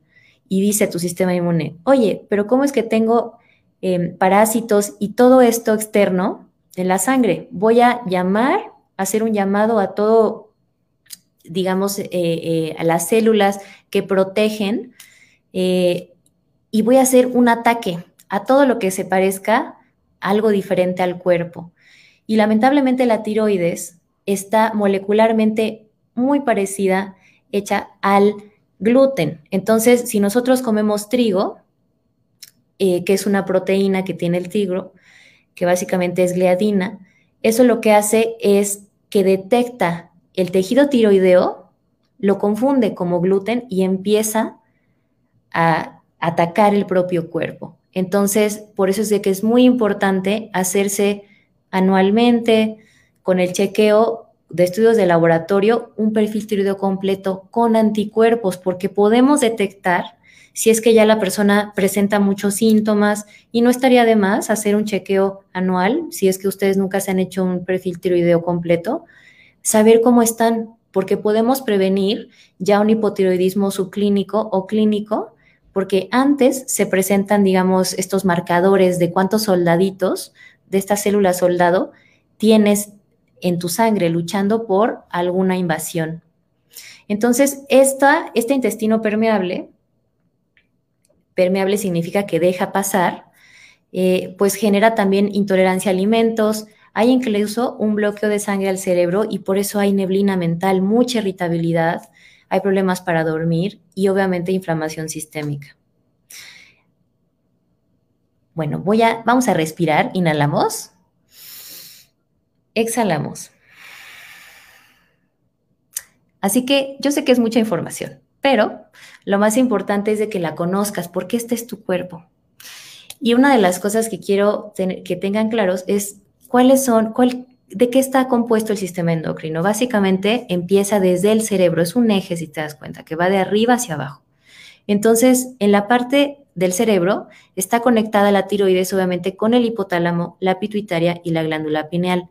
Los problemas de tiroides muchas veces puede ser que empiecen desde el cerebro, con un exceso de cortisol, con algún golpe incluso en la cabeza, y haya problemas precisamente de la secreción a nivel cerebral, que después no llega bien a la tiroides o llega de más. Después también está unido con el tracto gastrointestinal, también el, el estómago genera hormonas, también obviamente el páncreas, las glándulas adrenales o las suprarrenales, que son dos capuchoncitos que están arriba de los riñones. En el caso de las mujeres, los ovarios y los testículos en los hombres, y también el tejido adiposo genera hormonas. Así es que es una gran sinfonía. La tiroides siempre y, en realidad todos los órganos del cuerpo van a estar trabajando en unión.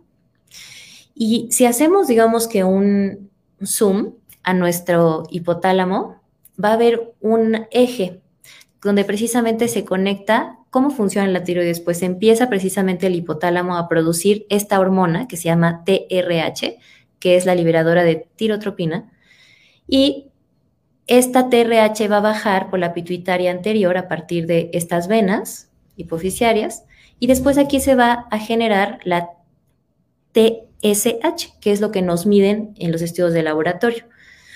Entonces, esta TSH le va a decir a la tiroides que genere T3 y T4. Estas dos hormonas son súper importantes para cumplir las funciones que ya mencioné al principio. ¿Y qué sucede? que nosotros cuando tomamos la pastilla, el sustituto, que a las personas que tienen una disfunción de tiroides, normalmente es el novotiral o el eutirox, eso es T4, es la forma inactiva. ¿Y qué sucede? Que la persona se lo toma y no ve cambios. Vamos a ver por qué. Porque la forma activa, realmente esa pastillita necesitamos que se convierta a la forma activa que es la T3. Y eso tiene, digamos, todas las células del cuerpo tienen un receptor nada más, como imagínense una cerradura, para que entre la llave correcta, pero ahorita quiero enseñarles que esto es algo muy importante. Necesitamos entender, o sea, y esto digamos que es el sustento científico del programa y de lo que vamos a hacer ahorita de la meditación. Porque para que realmente la tiroides funcione bien, necesita estar bien alimentada. ¿Y con qué elementos funciona? Con yodo, hierro, tirosina, zinc, complejo B, vitamina C, D y selenio. Pero, ¿qué es lo que inhibe a nuestra maravillosa glándula? Pues el estrés, infecciones, incluso la radiación. Por eso es de que si van al dentista, siempre pidan una guarda del cuello o cuando les hagan pues algún, cualquier placa, pidan por favor una, una guarda de la tiroides. Em, también algunos medicamentos incluso, como que, como los anticonceptivos, los antibióticos, cuando hay obviamente algunos, otro problema de autoinmunidad, ya sea lupus, en fin, eh, artritis reumatoide, etcétera, también el flúor, por eso es de que si pueden cambiar su pasta dental que no tenga flúor, por favor. ¿Por qué? Porque antagoniza la producción de yodo. Y también las toxinas, como los pesticidas, el exceso de mercurio, cadmio y plomo, hacen que la tiroides no funcione bien.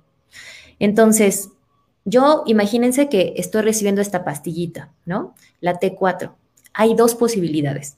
Que esa se convierta en una verdadera llave, que se convierta en T3 y entre exactamente a mi célula, o que esa llave le salga un, digamos, un dientito más, ese dientito extra la vuelve inútil. O sea, claramente entra al receptor, pero no hace nada. Entonces es muy importante que nosotros tengamos estos factores de nutrición y que estemos libres de qué? De estrés, de trauma.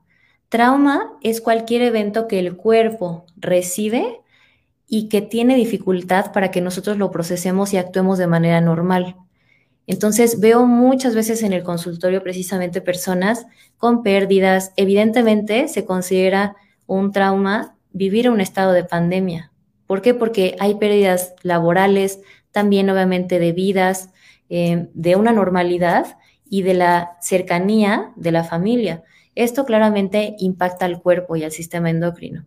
Entonces tenemos que tener todavía más o sea, y mejores medidas para lidiar con todo ello. También dietas bajas en calorías, tengo también, o sea, he, visto, ¿no? Estas personas que se someten a dietas extremas, también inflamación sistémica por alguna infección, em, toxinas, ya sea las que el propio cuerpo produce o las externas, también cuando hay disfunción del hígado o del riñón y algunos medicamentos de nuevo. Entonces es muy importante que también hagamos ejercicio, ¿no? O sea, la vitamina A, el zinc, el selenio son básicos para una función tiroidea y esta conversión que naturalmente se hace. Entonces, ¿por qué? Porque siempre va a estar compitiendo esa cerradura, ya sea por la llave que realmente sí es la correcta o lo vuelva en T3 reversa. Esa es la llave, digamos, que no queremos. Entonces, aquí podemos ver que, dado que es un gran estado de inflamación, este tipo de disrupciones porque en realidad todas las enfermedades crónicas empiezan así, con un cuerpo inflamado. Y usualmente empieza, como lo dijo el padre de la medicina, Hipócrates, desde hace miles de años, que en realidad toda la enfermedad empieza o la sanación empieza en el intestino. Así que es muy importante entender que no es suficiente esa pastillita y probablemente lo sea lo mismo para cualquier enfermedad eh, crónica. ¿Por qué? Porque hay que cambiar ese estado continuo de sobrecarga de autoinmunidad. Lo que vimos, ese terrente sanguíneo lleno de, pues, toxinas, hay que pararlo. ¿Por qué? Porque esto también lleva a anormalidades de segregar eh, hormonas tiroideas, quizá en exceso o, en deficiencia. Hay disbiosis intestinal, ¿qué es esto? Hay un sobrecrecimiento de bacterias que no son benéficas e incluso hay pues estudios donde se ha dado cuenta que estas, estas bacterias nos manipulan. Y entonces todos esos antojos que se tienen en la tarde, eh, con mucha, con azúcar o pan, etcétera, es porque hemos entrenado nuestros, a nuestras bacterias a que coman y consuman eso. Entonces, afortunadamente se pueden entrenar porque cada 15 días tenemos todo el tiempo generando pues estas, eh, este epitelio nuevo. Así que la vida, la verdad es de que es bastante eh, clemente y nos da esa oportunidad de tomar mejores decisiones. Pero, eso sí, tenemos un hígado nuevo cada 15 años.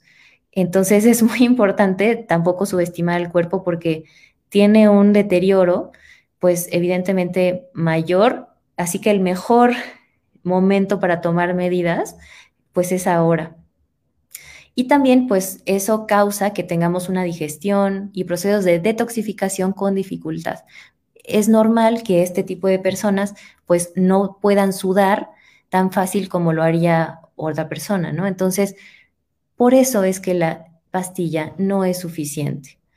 Entonces, es muy importante eh, pues las personas que estén sanas, que consideren trabajar en esto, ¿no? O sea, que realmente sí puedan incluir los grupos de vitaminas de suplementación. Yo creo que ahorita todo el mundo, pues, sería importante hacerse un chequeo y también, obviamente, suplementar acorde a la demanda que tienen.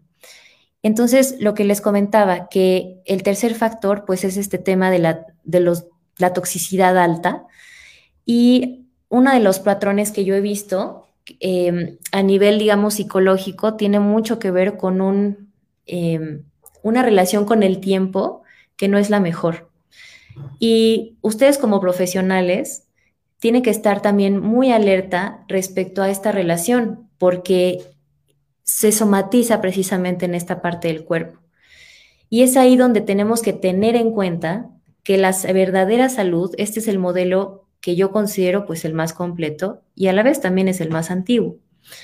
Eh, ya existe una nueva rama de la medicina que en Occidente se llama medicina integrativa, pero esto tiene un origen de más de 5.000 años en países eh, orientales, sobre todo en la India, en China, donde explican que solamente la salud física es un aspecto.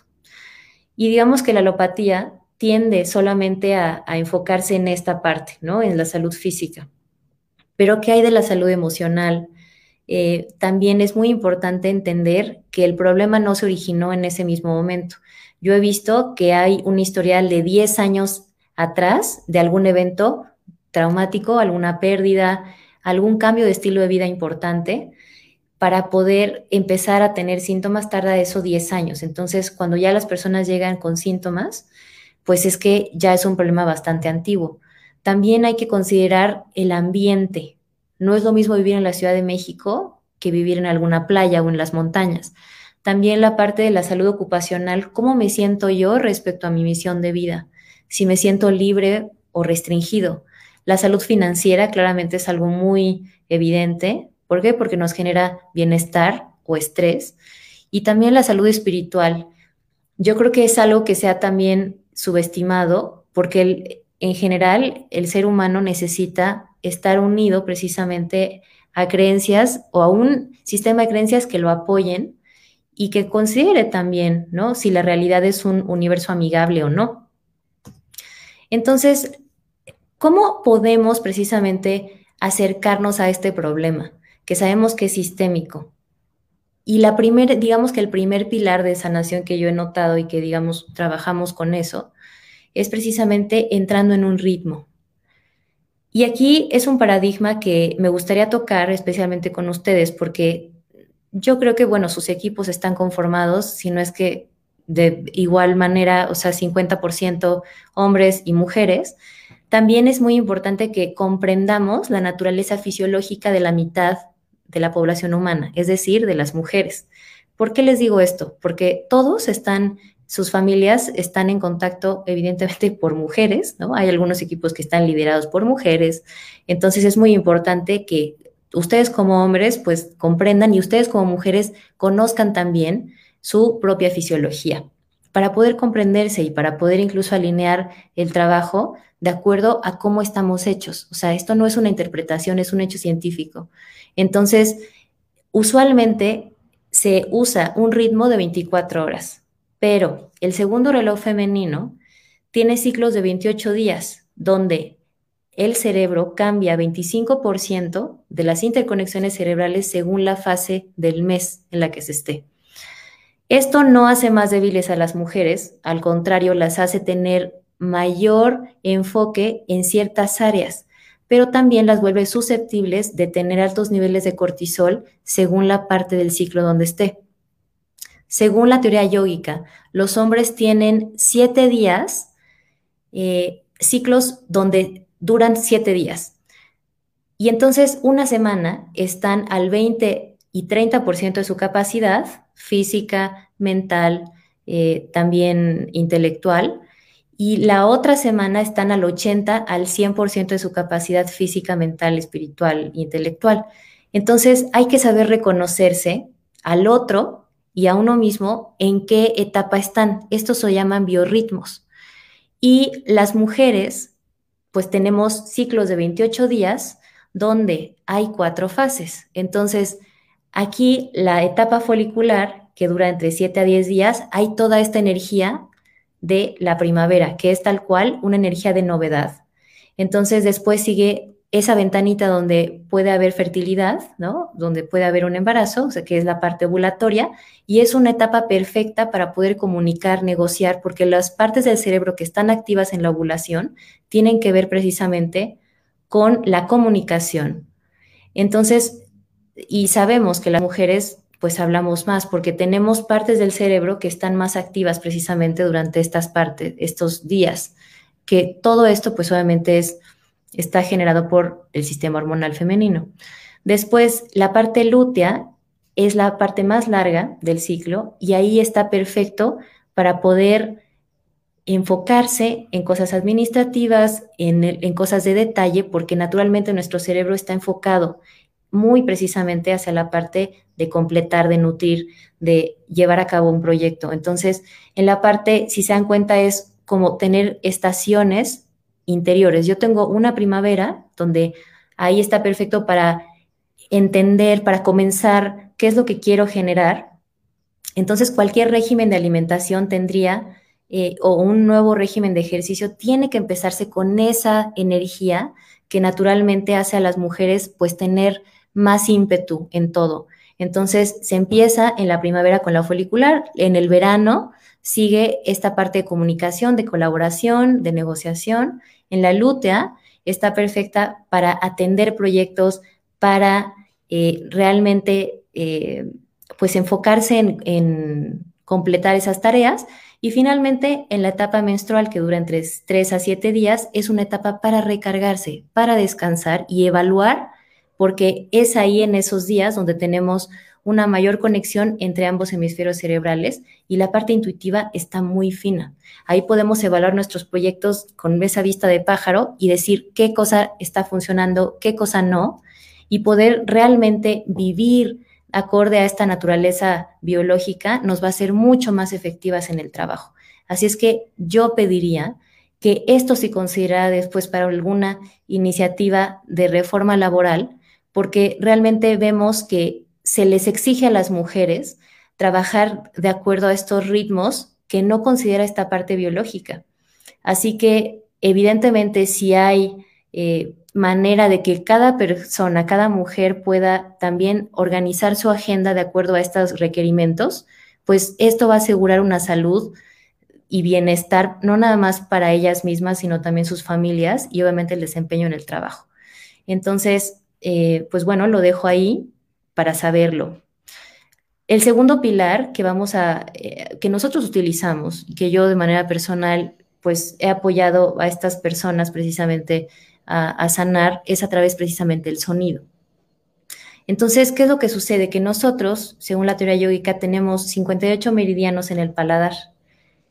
Este paladar se une con la nasofaringe que va está directamente abajo de la pituitaria del hipotálamo y la glándula pineal. Entonces, cuando nosotros cantamos, estamos estimulando nuestro paladar y hay específicamente mantras que son eh, frases, digamos, que ya están, tienen miles de años siendo usadas de manera sagrada, para poder tocar esos meridianos y estimular de maneras muy específicas estas partes del cerebro. Y yo quiero que lo experimentemos. Esto no es algo que yo les pueda nada más contar, sino simplemente ábranse a la experiencia para percibir. ¿Por qué? Porque la propia voz es el sonido más sanador que un ser humano puede tener y también para cambiar el inconsciente. Así es que vemos que necesita ver claramente una revaloración de habilidades que forman parte de la salud desde hace mucho tiempo en otras culturas. Y claramente, o sea, se ha comprobado que cantar también tiene, reduce el estrés, mejora la postura, estimulamos el nervio vago, que es un nervio que va desde nuestro cerebro, obviamente pasa por la tiroides, la garganta, el timo, que es la parte de la inmunidad que genera células inmunes, también pasa incluso por los intestinos y el cervix. Entonces, ese nervio es nuestra conexión de los dos cerebros del, que está arriba y también nuevamente nuestros intestinos. Entonces, si lo estimulamos, tenemos esta, más herramientas para poder estar en un nivel bajo de estrés. Entonces, quiero que cantemos eh, algo que es, va a ser muy sencillo. Este es el, eh, es el mantra que utilizamos precisamente para el Kundalini Yoga, que es un tipo de yoga con el que está clínicamente probado que mejora precisamente la respuesta al estrés. Y eh, ha sido muy bonito poder unir precisamente esta parte científica con la parte también incluso eh, donde se considera también este ámbito divino. Si no te sienten cómodos, lo que voy a hacer también para respetar creencias, etcétera, vamos a hacer simplemente tres ohms. Pero quiero en general eh, que lo conozcan. Así se ve eh, el Gurmukhi. Y básicamente es un, es un llamado precisamente a la sabiduría divina. Em, pero, de nuevo, por un tema de respeto, me gustaría simplemente que sintieran el poder que tiene su propia voz. Entonces vamos a colocar nuestra mano derecha en el corazón y mano izquierda abajo del ombligo. En el caso de las mujeres, en el útero y vamos a inhalar y exhalamos. Y vamos a cantar tres veces OM, que es un sonido primordial. Y esto ya va a estar estimulando nuestro nervio vago. Y vamos a inhalar. Exhala. Inhala. Canta.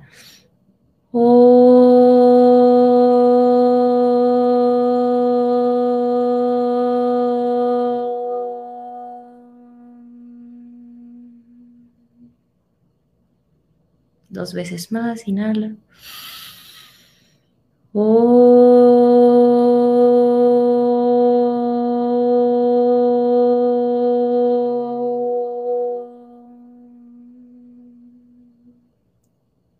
Última vez.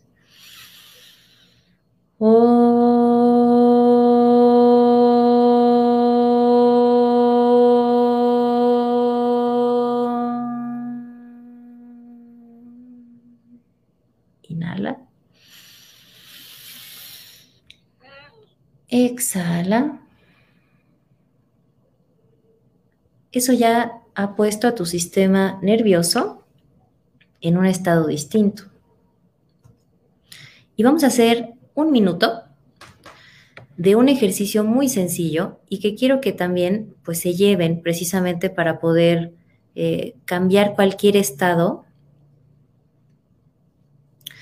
eh, alterado. Y esto lo que hace es precisamente, eh, digamos que cambiar esos estados de, de agitación mental. Entonces lo vamos a hacer poniendo los dedos de las manos en nuestros, en estos cojincitos que tenemos aquí, el pulgar sale y nos vamos a 60 grados. Y vamos a hacerlo un minutito. Entonces, la respiración de fuego, solamente eh, mientras, si, no es, si estás embarazada, simplemente inhala y exhala de manera normal. Y también si estás menstruando. Si es que no estás en estos dos estados, puedes hacer la respiración de fuego de manera normal y esto lo vas a hacer que tu respiración, tu inhalación es igual a la exhalación. Se ve así.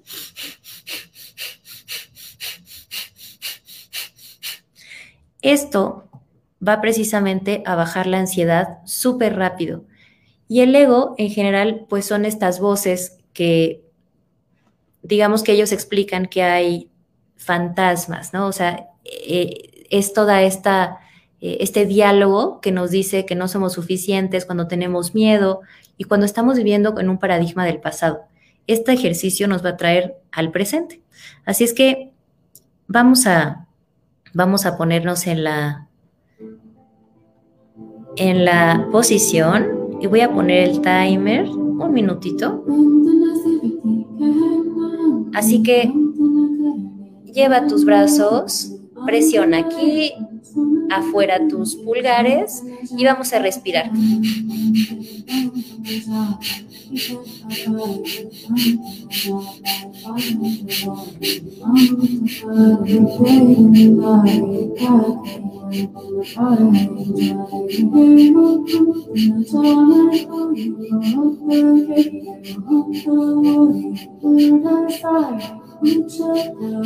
oh jenny won't you come around here with me to hold back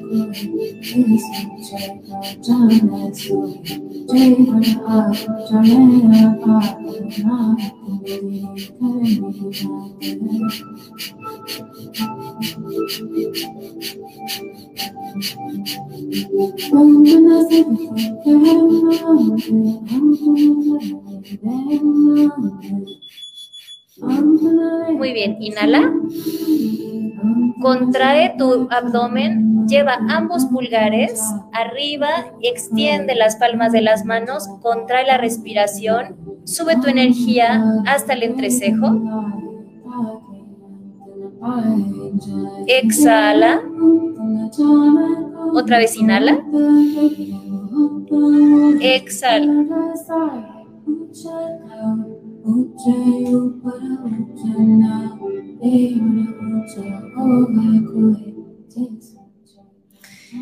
Muy bien. Ya hablaremos sobre cómo se sintieron porque me da me gustaría escucharlos. Vamos a hacer ahora quiero que por favor noten cómo está su garganta. Está los pranayamas básicamente es entender la respiración. Entonces es una respiración distinta. Y pongo ahí una abeja, porque Brahmari significa abeja en Gurmukhi. Entonces lo que vamos a hacer es hacer una vibración en la garganta y esto sirve perfecto para cuando ustedes sienten un nudo en la garganta que, que quieren negociar algo, hay algo que no han dicho o en general no se sienten bien. Esto va a hacer una caja de resonancia en su cuello y esto se hace tapando las, las aletitas que tenemos en los oídos, aquí en las orejas. Y vamos a colocar nada más las manos aquí para sostenerlo. Vamos a cerrar los ojos y vamos a inhalar. Y al exhalar hago un sonido de abeja como así hasta que se nos vaya el aire. Pero antes quiero que todos noten cómo está su garganta. Inhalamos. Exhalamos. Observa qué tan abierta y qué tan libre se siente tu garganta en este momento.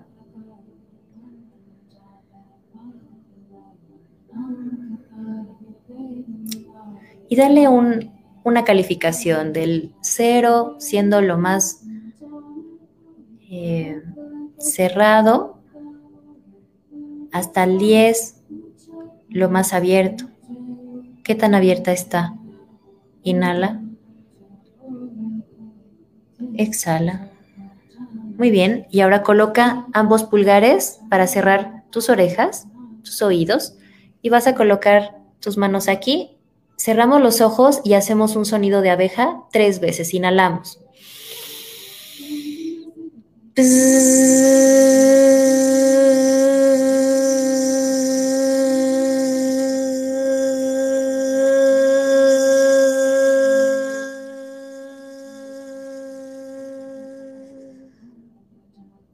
Inhalamos.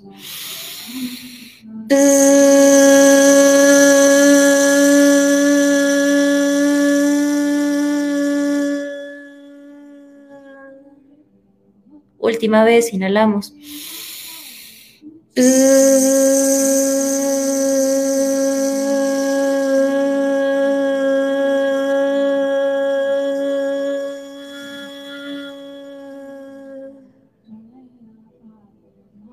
Relaja tus manos y vas a inhalar, cierra tus ojos y observa tu garganta.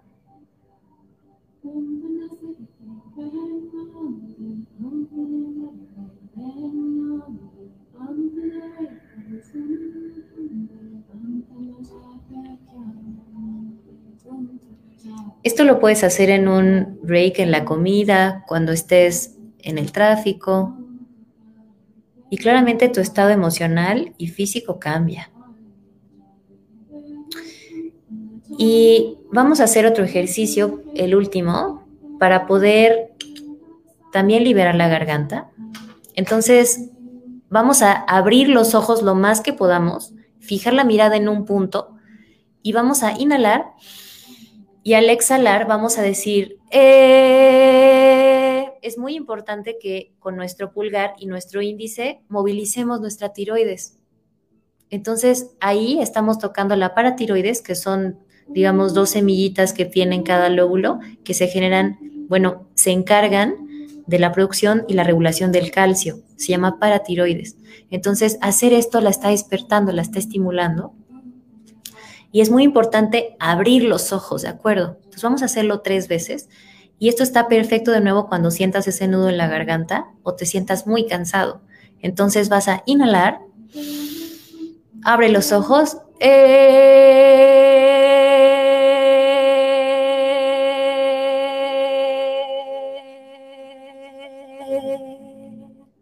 Dos veces más, inhala.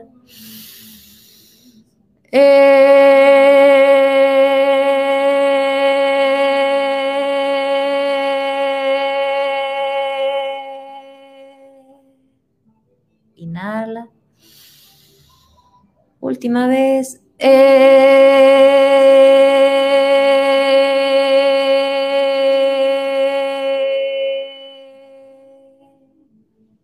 Inhala.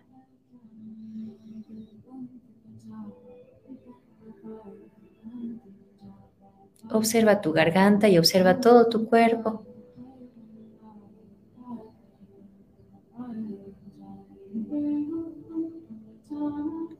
Muy bien. Y ahora, cada vez que terminamos eh, nuestra práctica, cantamos este mantra, que sí me gustaría que todos lo, lo cantáramos porque en estos momentos donde, pues muy probablemente todos hemos tenido pérdidas con este tema del COVID, estamos, nos sentimos aislados o solos, realmente conectar precisamente con un poder mayor que básicamente es el amor universal, pues nos puede hacer sentir mejor. Entonces, mm, escucha este mantra. Si no lo sabes, simplemente cántatelo a ti mismo y cantamos que el eterno sol te ilumine, el amor te rodee y la luz pura interior guíe tu camino. Y al final terminamos con un Sat Nam, que significa la verdad es mi identidad. Entonces escúchalo, lleva ambas manos nada más a tu... y cántalo conmigo si quieres. Lleva tus pulgares a tu esternón y vamos a escuchar y cantar que el eterno sol te ilumine, el amor te rodee y la luz pura interior guíe tu camino.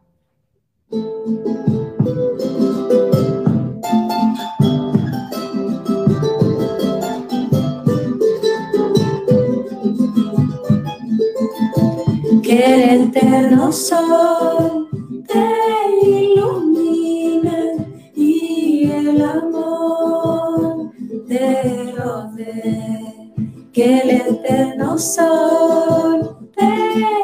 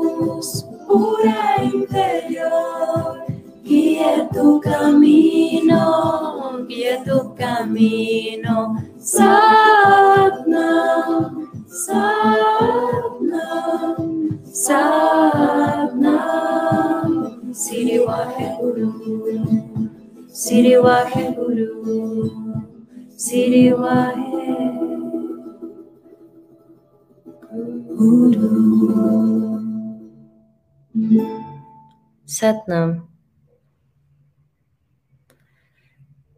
Muy bien.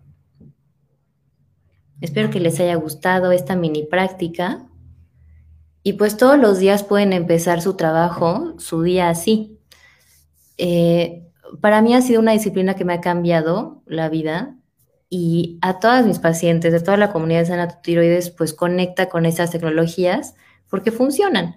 Entonces, si les interesa saber más, pues me pueden escribir. Y aquí es importante, eh, vamos a pasar a la última parte de, la, de este tema, que tiene que ver con la parte de nutrición. Y quiero pues comentarles un concepto que pocas personas saben, que la teoría nutricional básica ortodoxa ya se quedó atrás. ¿Por qué? Porque la manera en cómo metabolizamos las experiencias, la comida, el estrés es diferente de acuerdo a nuestro contexto de infancia. Estas improntas se quedan entre los 7 y los 11 años. Entonces, dependiendo cómo aprendimos a negociar, cómo aprendimos que íbamos a ser vistos, validados, valorados, cambia dependiendo de nuestra historia personal. Entonces tenemos el arquetipo de la Wonder Woman y eso también es, aplica para hombres. Pero como en su mayoría veo mujeres, es importante eh, pues mencionar esto. Ese arquetipo tiende hacia la perfección, son mujeres que se dejan al último, que son excelentes en su trabajo y por supuesto tienden a tener este tipo de problemas metabólicos o tiroideos porque se, hay demasiado estrés todo el tiempo. Entonces, los etéreos son personas que son súper sensibles, son artistas, tienden a tener cuerpos muy delgados eh, y también tienden a tener pues mayor sensibilidad respecto a, las artes, en general, sensibilidad exacerbada.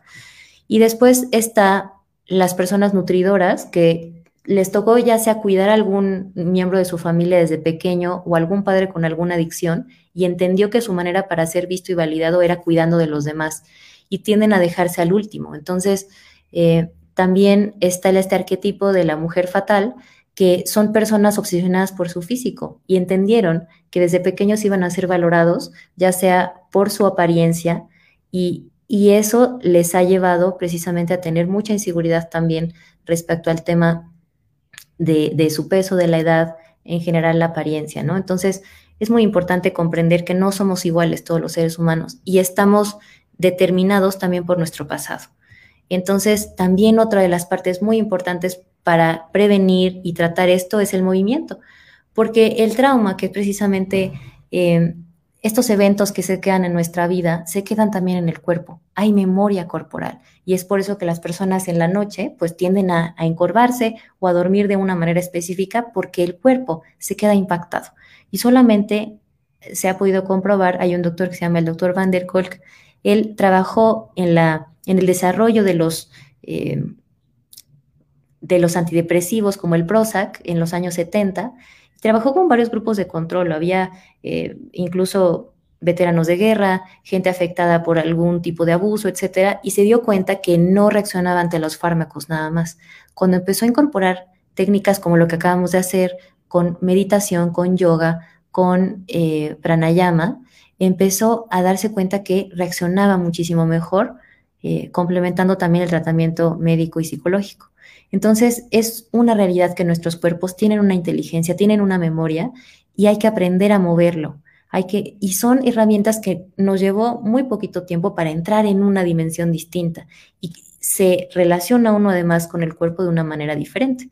Y yo creo precisamente en la necesidad precisamente de complementar las energías, así como tenemos una energía muy intelectual, muy echada para adelante, o sea, y muy, digamos, de, estar yendo eh, a conseguir algo, también es importante el descanso, también es importante esperar, es importante estar en silencio, es importante también eh, esta energía de receptividad. Y es ahí donde nosotros podemos tener un balance hormonal y no nada más hormonal, sino en toda nuestra vida, ¿no? Entonces, eh, se ha subestimado también esta parte. Creo que nuestra sociedad en general valora muchísimo más toda este, esta energía yang, esta energía como demasiado lineal, y infravalora toda esta parte. Pero, ¿qué ha hecho esto? Que nos enfermemos, básicamente. Esos datos de inflamación que tenemos no nada más en la tiroides, sino todas las enfermedades crónicas y degenerativas tienen que ver con esta falta de balance de, de tipos de energía. Entonces hay que revisar personalmente cómo me relaciono yo con mi vida. Y si ya tienes algún problema de tiroides, quiero decirte que no es tu culpa. Esto es algo evidentemente sistémico. ¿Por qué? Porque lo fuimos aprendiendo. La respuesta alópata ante este problema ya sabemos que es insuficiente. O sea, no solamente con una pastilla nos va a ayudar. Entonces, quiero recordarles que pues tu vida puede ser distinta. Si tenemos un diagnóstico de lo que sea, eso no significa no es tu identidad. Y tiene que ver, eh, evidentemente, con la capacidad que tengamos nosotros de ser conscientes de por qué llegamos ahí y que le demos la vuelta. Entonces, quiero recordarte que pues nadie tiene tu historia y es importante, evidentemente, prevenir antes de que esto crezca. Entonces, otra cosa es que asegúrate de tomar el primer paso, ¿no? O sea, ya que te platiqué todo esto, pregúntate, ¿qué área de mi vida me está pidiendo a gritos un cambio? Si estás viendo esto es por algo. Entonces, pues pregúntate esto, porque finalmente puede hacer toda la diferencia para que tu salud dé un giro. Y me gustaría, eh, pues, entender, ¿no? ¿Qué es lo más importante que te llevas de esta plática? Ahorita quiero, eh, me gustaría interactuar con ustedes. Y, pues, bueno, eh, el tema del programa personalizado ha sido algo muy bonito porque tiene diferentes pilares y quiero comentarlo muy rápido. Ahí obviamente empezamos con una parte biológica donde pedimos una química sanguínea, pedimos un estudio coprológico para descartar parásitos y obviamente una, una historia clínica para comprender dónde está la persona desde el punto de vista biológico. Eso sería lo primero si quieres tomar acción respecto a tu salud. Saber tomar una radiografía, digamos, a tu sangre y entender qué está pasando contigo. Después el tema del liderazgo es muy importante. ¿Por qué? Porque si no sabes a dónde estás en tu vida, es muy difícil, pues, tener un mapa respecto a qué es lo que le falta o le sobra a tu vida. También es muy importante que las personas entiendan cómo comer según su arquetipo. Muchas veces, eh, pues, ese acercamiento acerca de la comida, donde tenemos que estar pesando y cuidando todo, no es algo sustentable porque además está fundamentado en la vergüenza. Entonces, la relación con la comida idealmente tendría que ser hacia la nutrición, hacia el placer y con conocimiento, pero aplicado a cada caso. Entonces es muy importante pues dejar de temerle a la comida y comprendiendo que tener una actitud relajada pero informada, eso va a ser lo mejor para la persona. También la incorporación de las prácticas como las que acabamos de ver ha hecho toda la diferencia porque la persona ya tiene todo un abanico de herramientas independientemente de lo que esté sucediendo en su vida o en qué parte del mundo esté. Lo puede hacer en un hotel, lo puede hacer en casa de alguien más, ¿no? En el coche. Entonces, lo importante es de que pienses qué herramientas estás teniendo tú para lidiar con todos estos cambios que la humanidad pues está enfrentando. También la parte del placer es algo muy importante porque vivimos en una sociedad que solamente valora de la quijada para arriba, ni siquiera la voz. Entonces es muy importante entender qué relación tienes tú con tu cuerpo. Si solamente te refugias en la comida o en las sustancias para poder olvidarte y conectarte con un estado de placentero. Y también lo que les decía, al conectar con el cuerpo, aprendemos precisamente a mover cosas que nos han pasado y también procesar lo nuevo que estamos viviendo. Entonces, es muy importante que también tomemos oportunidad para educarnos, porque si yo conozco mi cuerpo, yo conozco mis ciclos, conozco y entiendo mi historia, va a ser mucho más fácil poder manejar mi vida. Entonces, aquí hay una parte donde eh, comento precisamente qué es lo que, cómo funciona la tiroides de manera más detallada. También la parte, evidentemente, de las clases de yoga grabadas, de meditaciones, recetarios, etcétera, para que la persona pueda gestionar su salud. Y también, pues bueno, contamos con un equipo para profundizar en la recuperación según se requiera. Colaboro con una nutróloga clínica, con un ginecoendocrinólogo, la parte de osteopatía, de psicología clínica, de aromaterapia, de medicina nuclear, etcétera. Entonces, eh, pues bueno, aquí termino mi plática y muchas gracias por tu atención y tu presencia. Así que, pues, ha sido todo. No sé si quieren, me gustaría escucharlos, cómo se sintieron. Claro. Gracias. Eh, muy interesante el tema eh, para la cuestión de la salud. Créame, licenciada González, que nos tiene a, a todos aquí haciendo sus, sus ejercicios. Tenemos una serie de preguntas, de comentarios. Yo sé que el tiempo es corto. Vamos a tratar de hacer tres, cuatro preguntas nomás. Eh, nos está preguntando Marco Antonio Carrillo, ¿qué opina de las flores de Bach? ¿Recomienda alguna técnica específica para quien perdió seres queridos en esta pandemia. Por favor, licenciada González. Claro, las flores de Bach son muy buenas precisamente para el manejo emocional, ¿no? Trabajan precisamente a partir de vibración, porque sabemos que eh, a nivel física cuántica todo, vivimos en un universo vibratorio y cada planta tiene un remedio, ¿no? Digamos que un... Eh, tenemos esta farmacia a nivel natural, ¿no? Y por supuesto que sí funcionan, pero de nuevo, ¿no? O sea, que no nos hipnotice, digamos, esa píldora mágica que en determinado momento nos quieren vender, como de esto es tu, eh, la solución. En realidad sería un apoyo, ¿no? O sea, no, no basaría, digamos, el, la solución del problema si no tenemos, por ejemplo, una red de apoyo real y aquí yo eh, les puedo recomendar una súper buena tanatóloga que es Cristina, o sea, yo con ella trabajo, es una doctora, pues bueno, psicóloga clínica, pero además también tanatóloga. Y creo que si nosotros dejamos de pensar que estamos solos, ¿no? O sea, podemos vivir ese proceso de duelo de una mejor manera. Y obviamente combinarlo con prácticas diarias de disciplinas personales, porque yo no puedo esperar que venga alguien y me rescate o que evidentemente mi vida sea perfecta, ¿no? Entonces, el duelo pues tiene cinco etapas, claramente cada una de ellas tiene sus propios retos, entonces yo le diría a la persona que se trate con la conciencia de que está en un proceso de duelo, que investigue precisamente que en cuál etapa está y que se ubique, porque si yo no sé dónde estoy ni lo que necesito, es muy difícil hacer una estrategia. Entonces, llamar evidentemente a la gente que, con la que yo me siento cómodo para poder precisamente eh, pues generar una respuesta sistémica, no nada más a nivel personal, sino decir, mira, de ti voy a necesitar que me apoyes de esta manera, ¿cómo te puedo yo ayudar para que tú me des lo que yo necesito?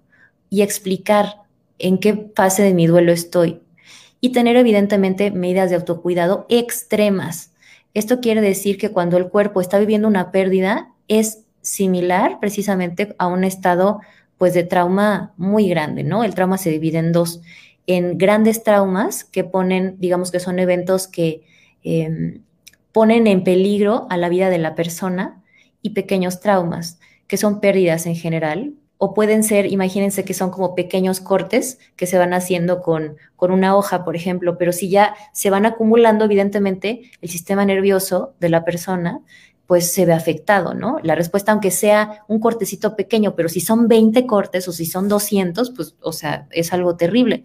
Entonces, no, o sea, sería bueno eso, no subestimar, pedir apoyo, ya sea al círculo cercano, algún profesional que pueda acompañar, incorporar las flores de Bach, cambiar la nutrición, o sea, sí moverse, dormir más, eh, evidentemente tener una dieta equilibrada, pasar tiempo con las zonas de confort. Yo creo que todos deberíamos de tener estos espacios de confort, ya sea con la lista de música que me hace sentir bien, los lugares donde me hacen sentir seguro, eh, las personas a las que yo sé que puedo recurrir y que yo tengo un acuerdo para cada vez que yo me sienta triste y empiece yo a querer tomar o a querer fumar, pueda yo hablar y decir, oye, ya me llegó pues la emoción de este evento, ¿no?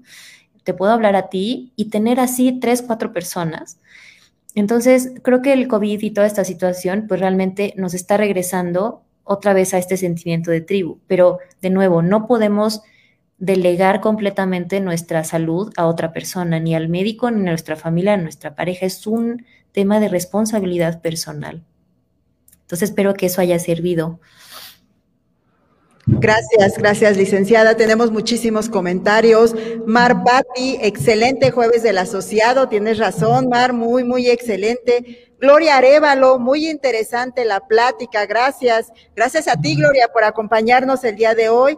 Tenemos otra pregunta, licenciada. Eh, Fernando Rodríguez nos dice, por favor, repetir el título del examen médico de laboratorio aplicable para detectar los síntomas. Claro, es un perfil tiroideo completo con anticuerpos. El título del examen médico de laboratorio aplicable para detectar sí. los síntomas. Aquí lo voy a escribir, lo voy a decir, se llama perfil tiroideo completo con eh, Por último, nos pregunta Berna Martínez. ¿Puede proporcionar el material de tiroides? Es importante para quienes lo padecemos. Licenciada, ¿podemos proporcionar su material? Sí, o sea, yo lo que les quisiera mejor, me gustaría que la gente interesada me diera sus correos y yo les envío incluso un test para que ustedes vean dónde están desde el punto de vista de, de, de los síntomas, ¿no? O sea, qué, qué tanto riesgo tienen. Eh, en julio liberamos, el primero de julio vamos a liberar la página donde va a haber varios tests que pueden hacer de manera gratuita y saber dónde están, ¿no? En cuanto a balance hormonal, en cuanto a ries el riesgo de, problemas de tiroides también, es importante entenderlo, ¿no? Eh, sí, o sea, escríbanme por favor, lo pueden escribir a info arroba sanatutiroides.com. Y ya ahí me comentan, por favor, qué es lo que requieren. Eh, no sé si esto, esto se queda grabado, licenciada, no sé. Sí, sí, licenciada, sí sale. Ah, perfecto. Muy bien. Ok. Muchas gracias, licenciada. Ahora procedemos a entregar su reconocimiento de manera virtual. La Asociación Mexicana de Contadores Públicos, Colegio Profesional en el Distrito Federal, AC, otorga el presente reconocimiento a la nutrióloga Judith González por haber participado como expositor en nuestro evento Jueves del Asociado. Tiroides, la glándula maestra de vida. Ciudad de México, el día 27 de mayo de 2021, con duración de una hora y está firmado por el maestro en administración y licenciado en contaduría certificado José Jesús Rodríguez Ambrís como presidente del Consejo Directivo, como el doctor y contador público certificado Omar García Jiménez, vicepresidente de capacitación. Licenciada González, agradecemos enormemente su participación. Buenas noches. Buenas noches a todos. Un abrazo, que estén bien. Y bien, llegamos al final de este gran programa. Pero antes, felicitamos a todos nuestros contadores en su día.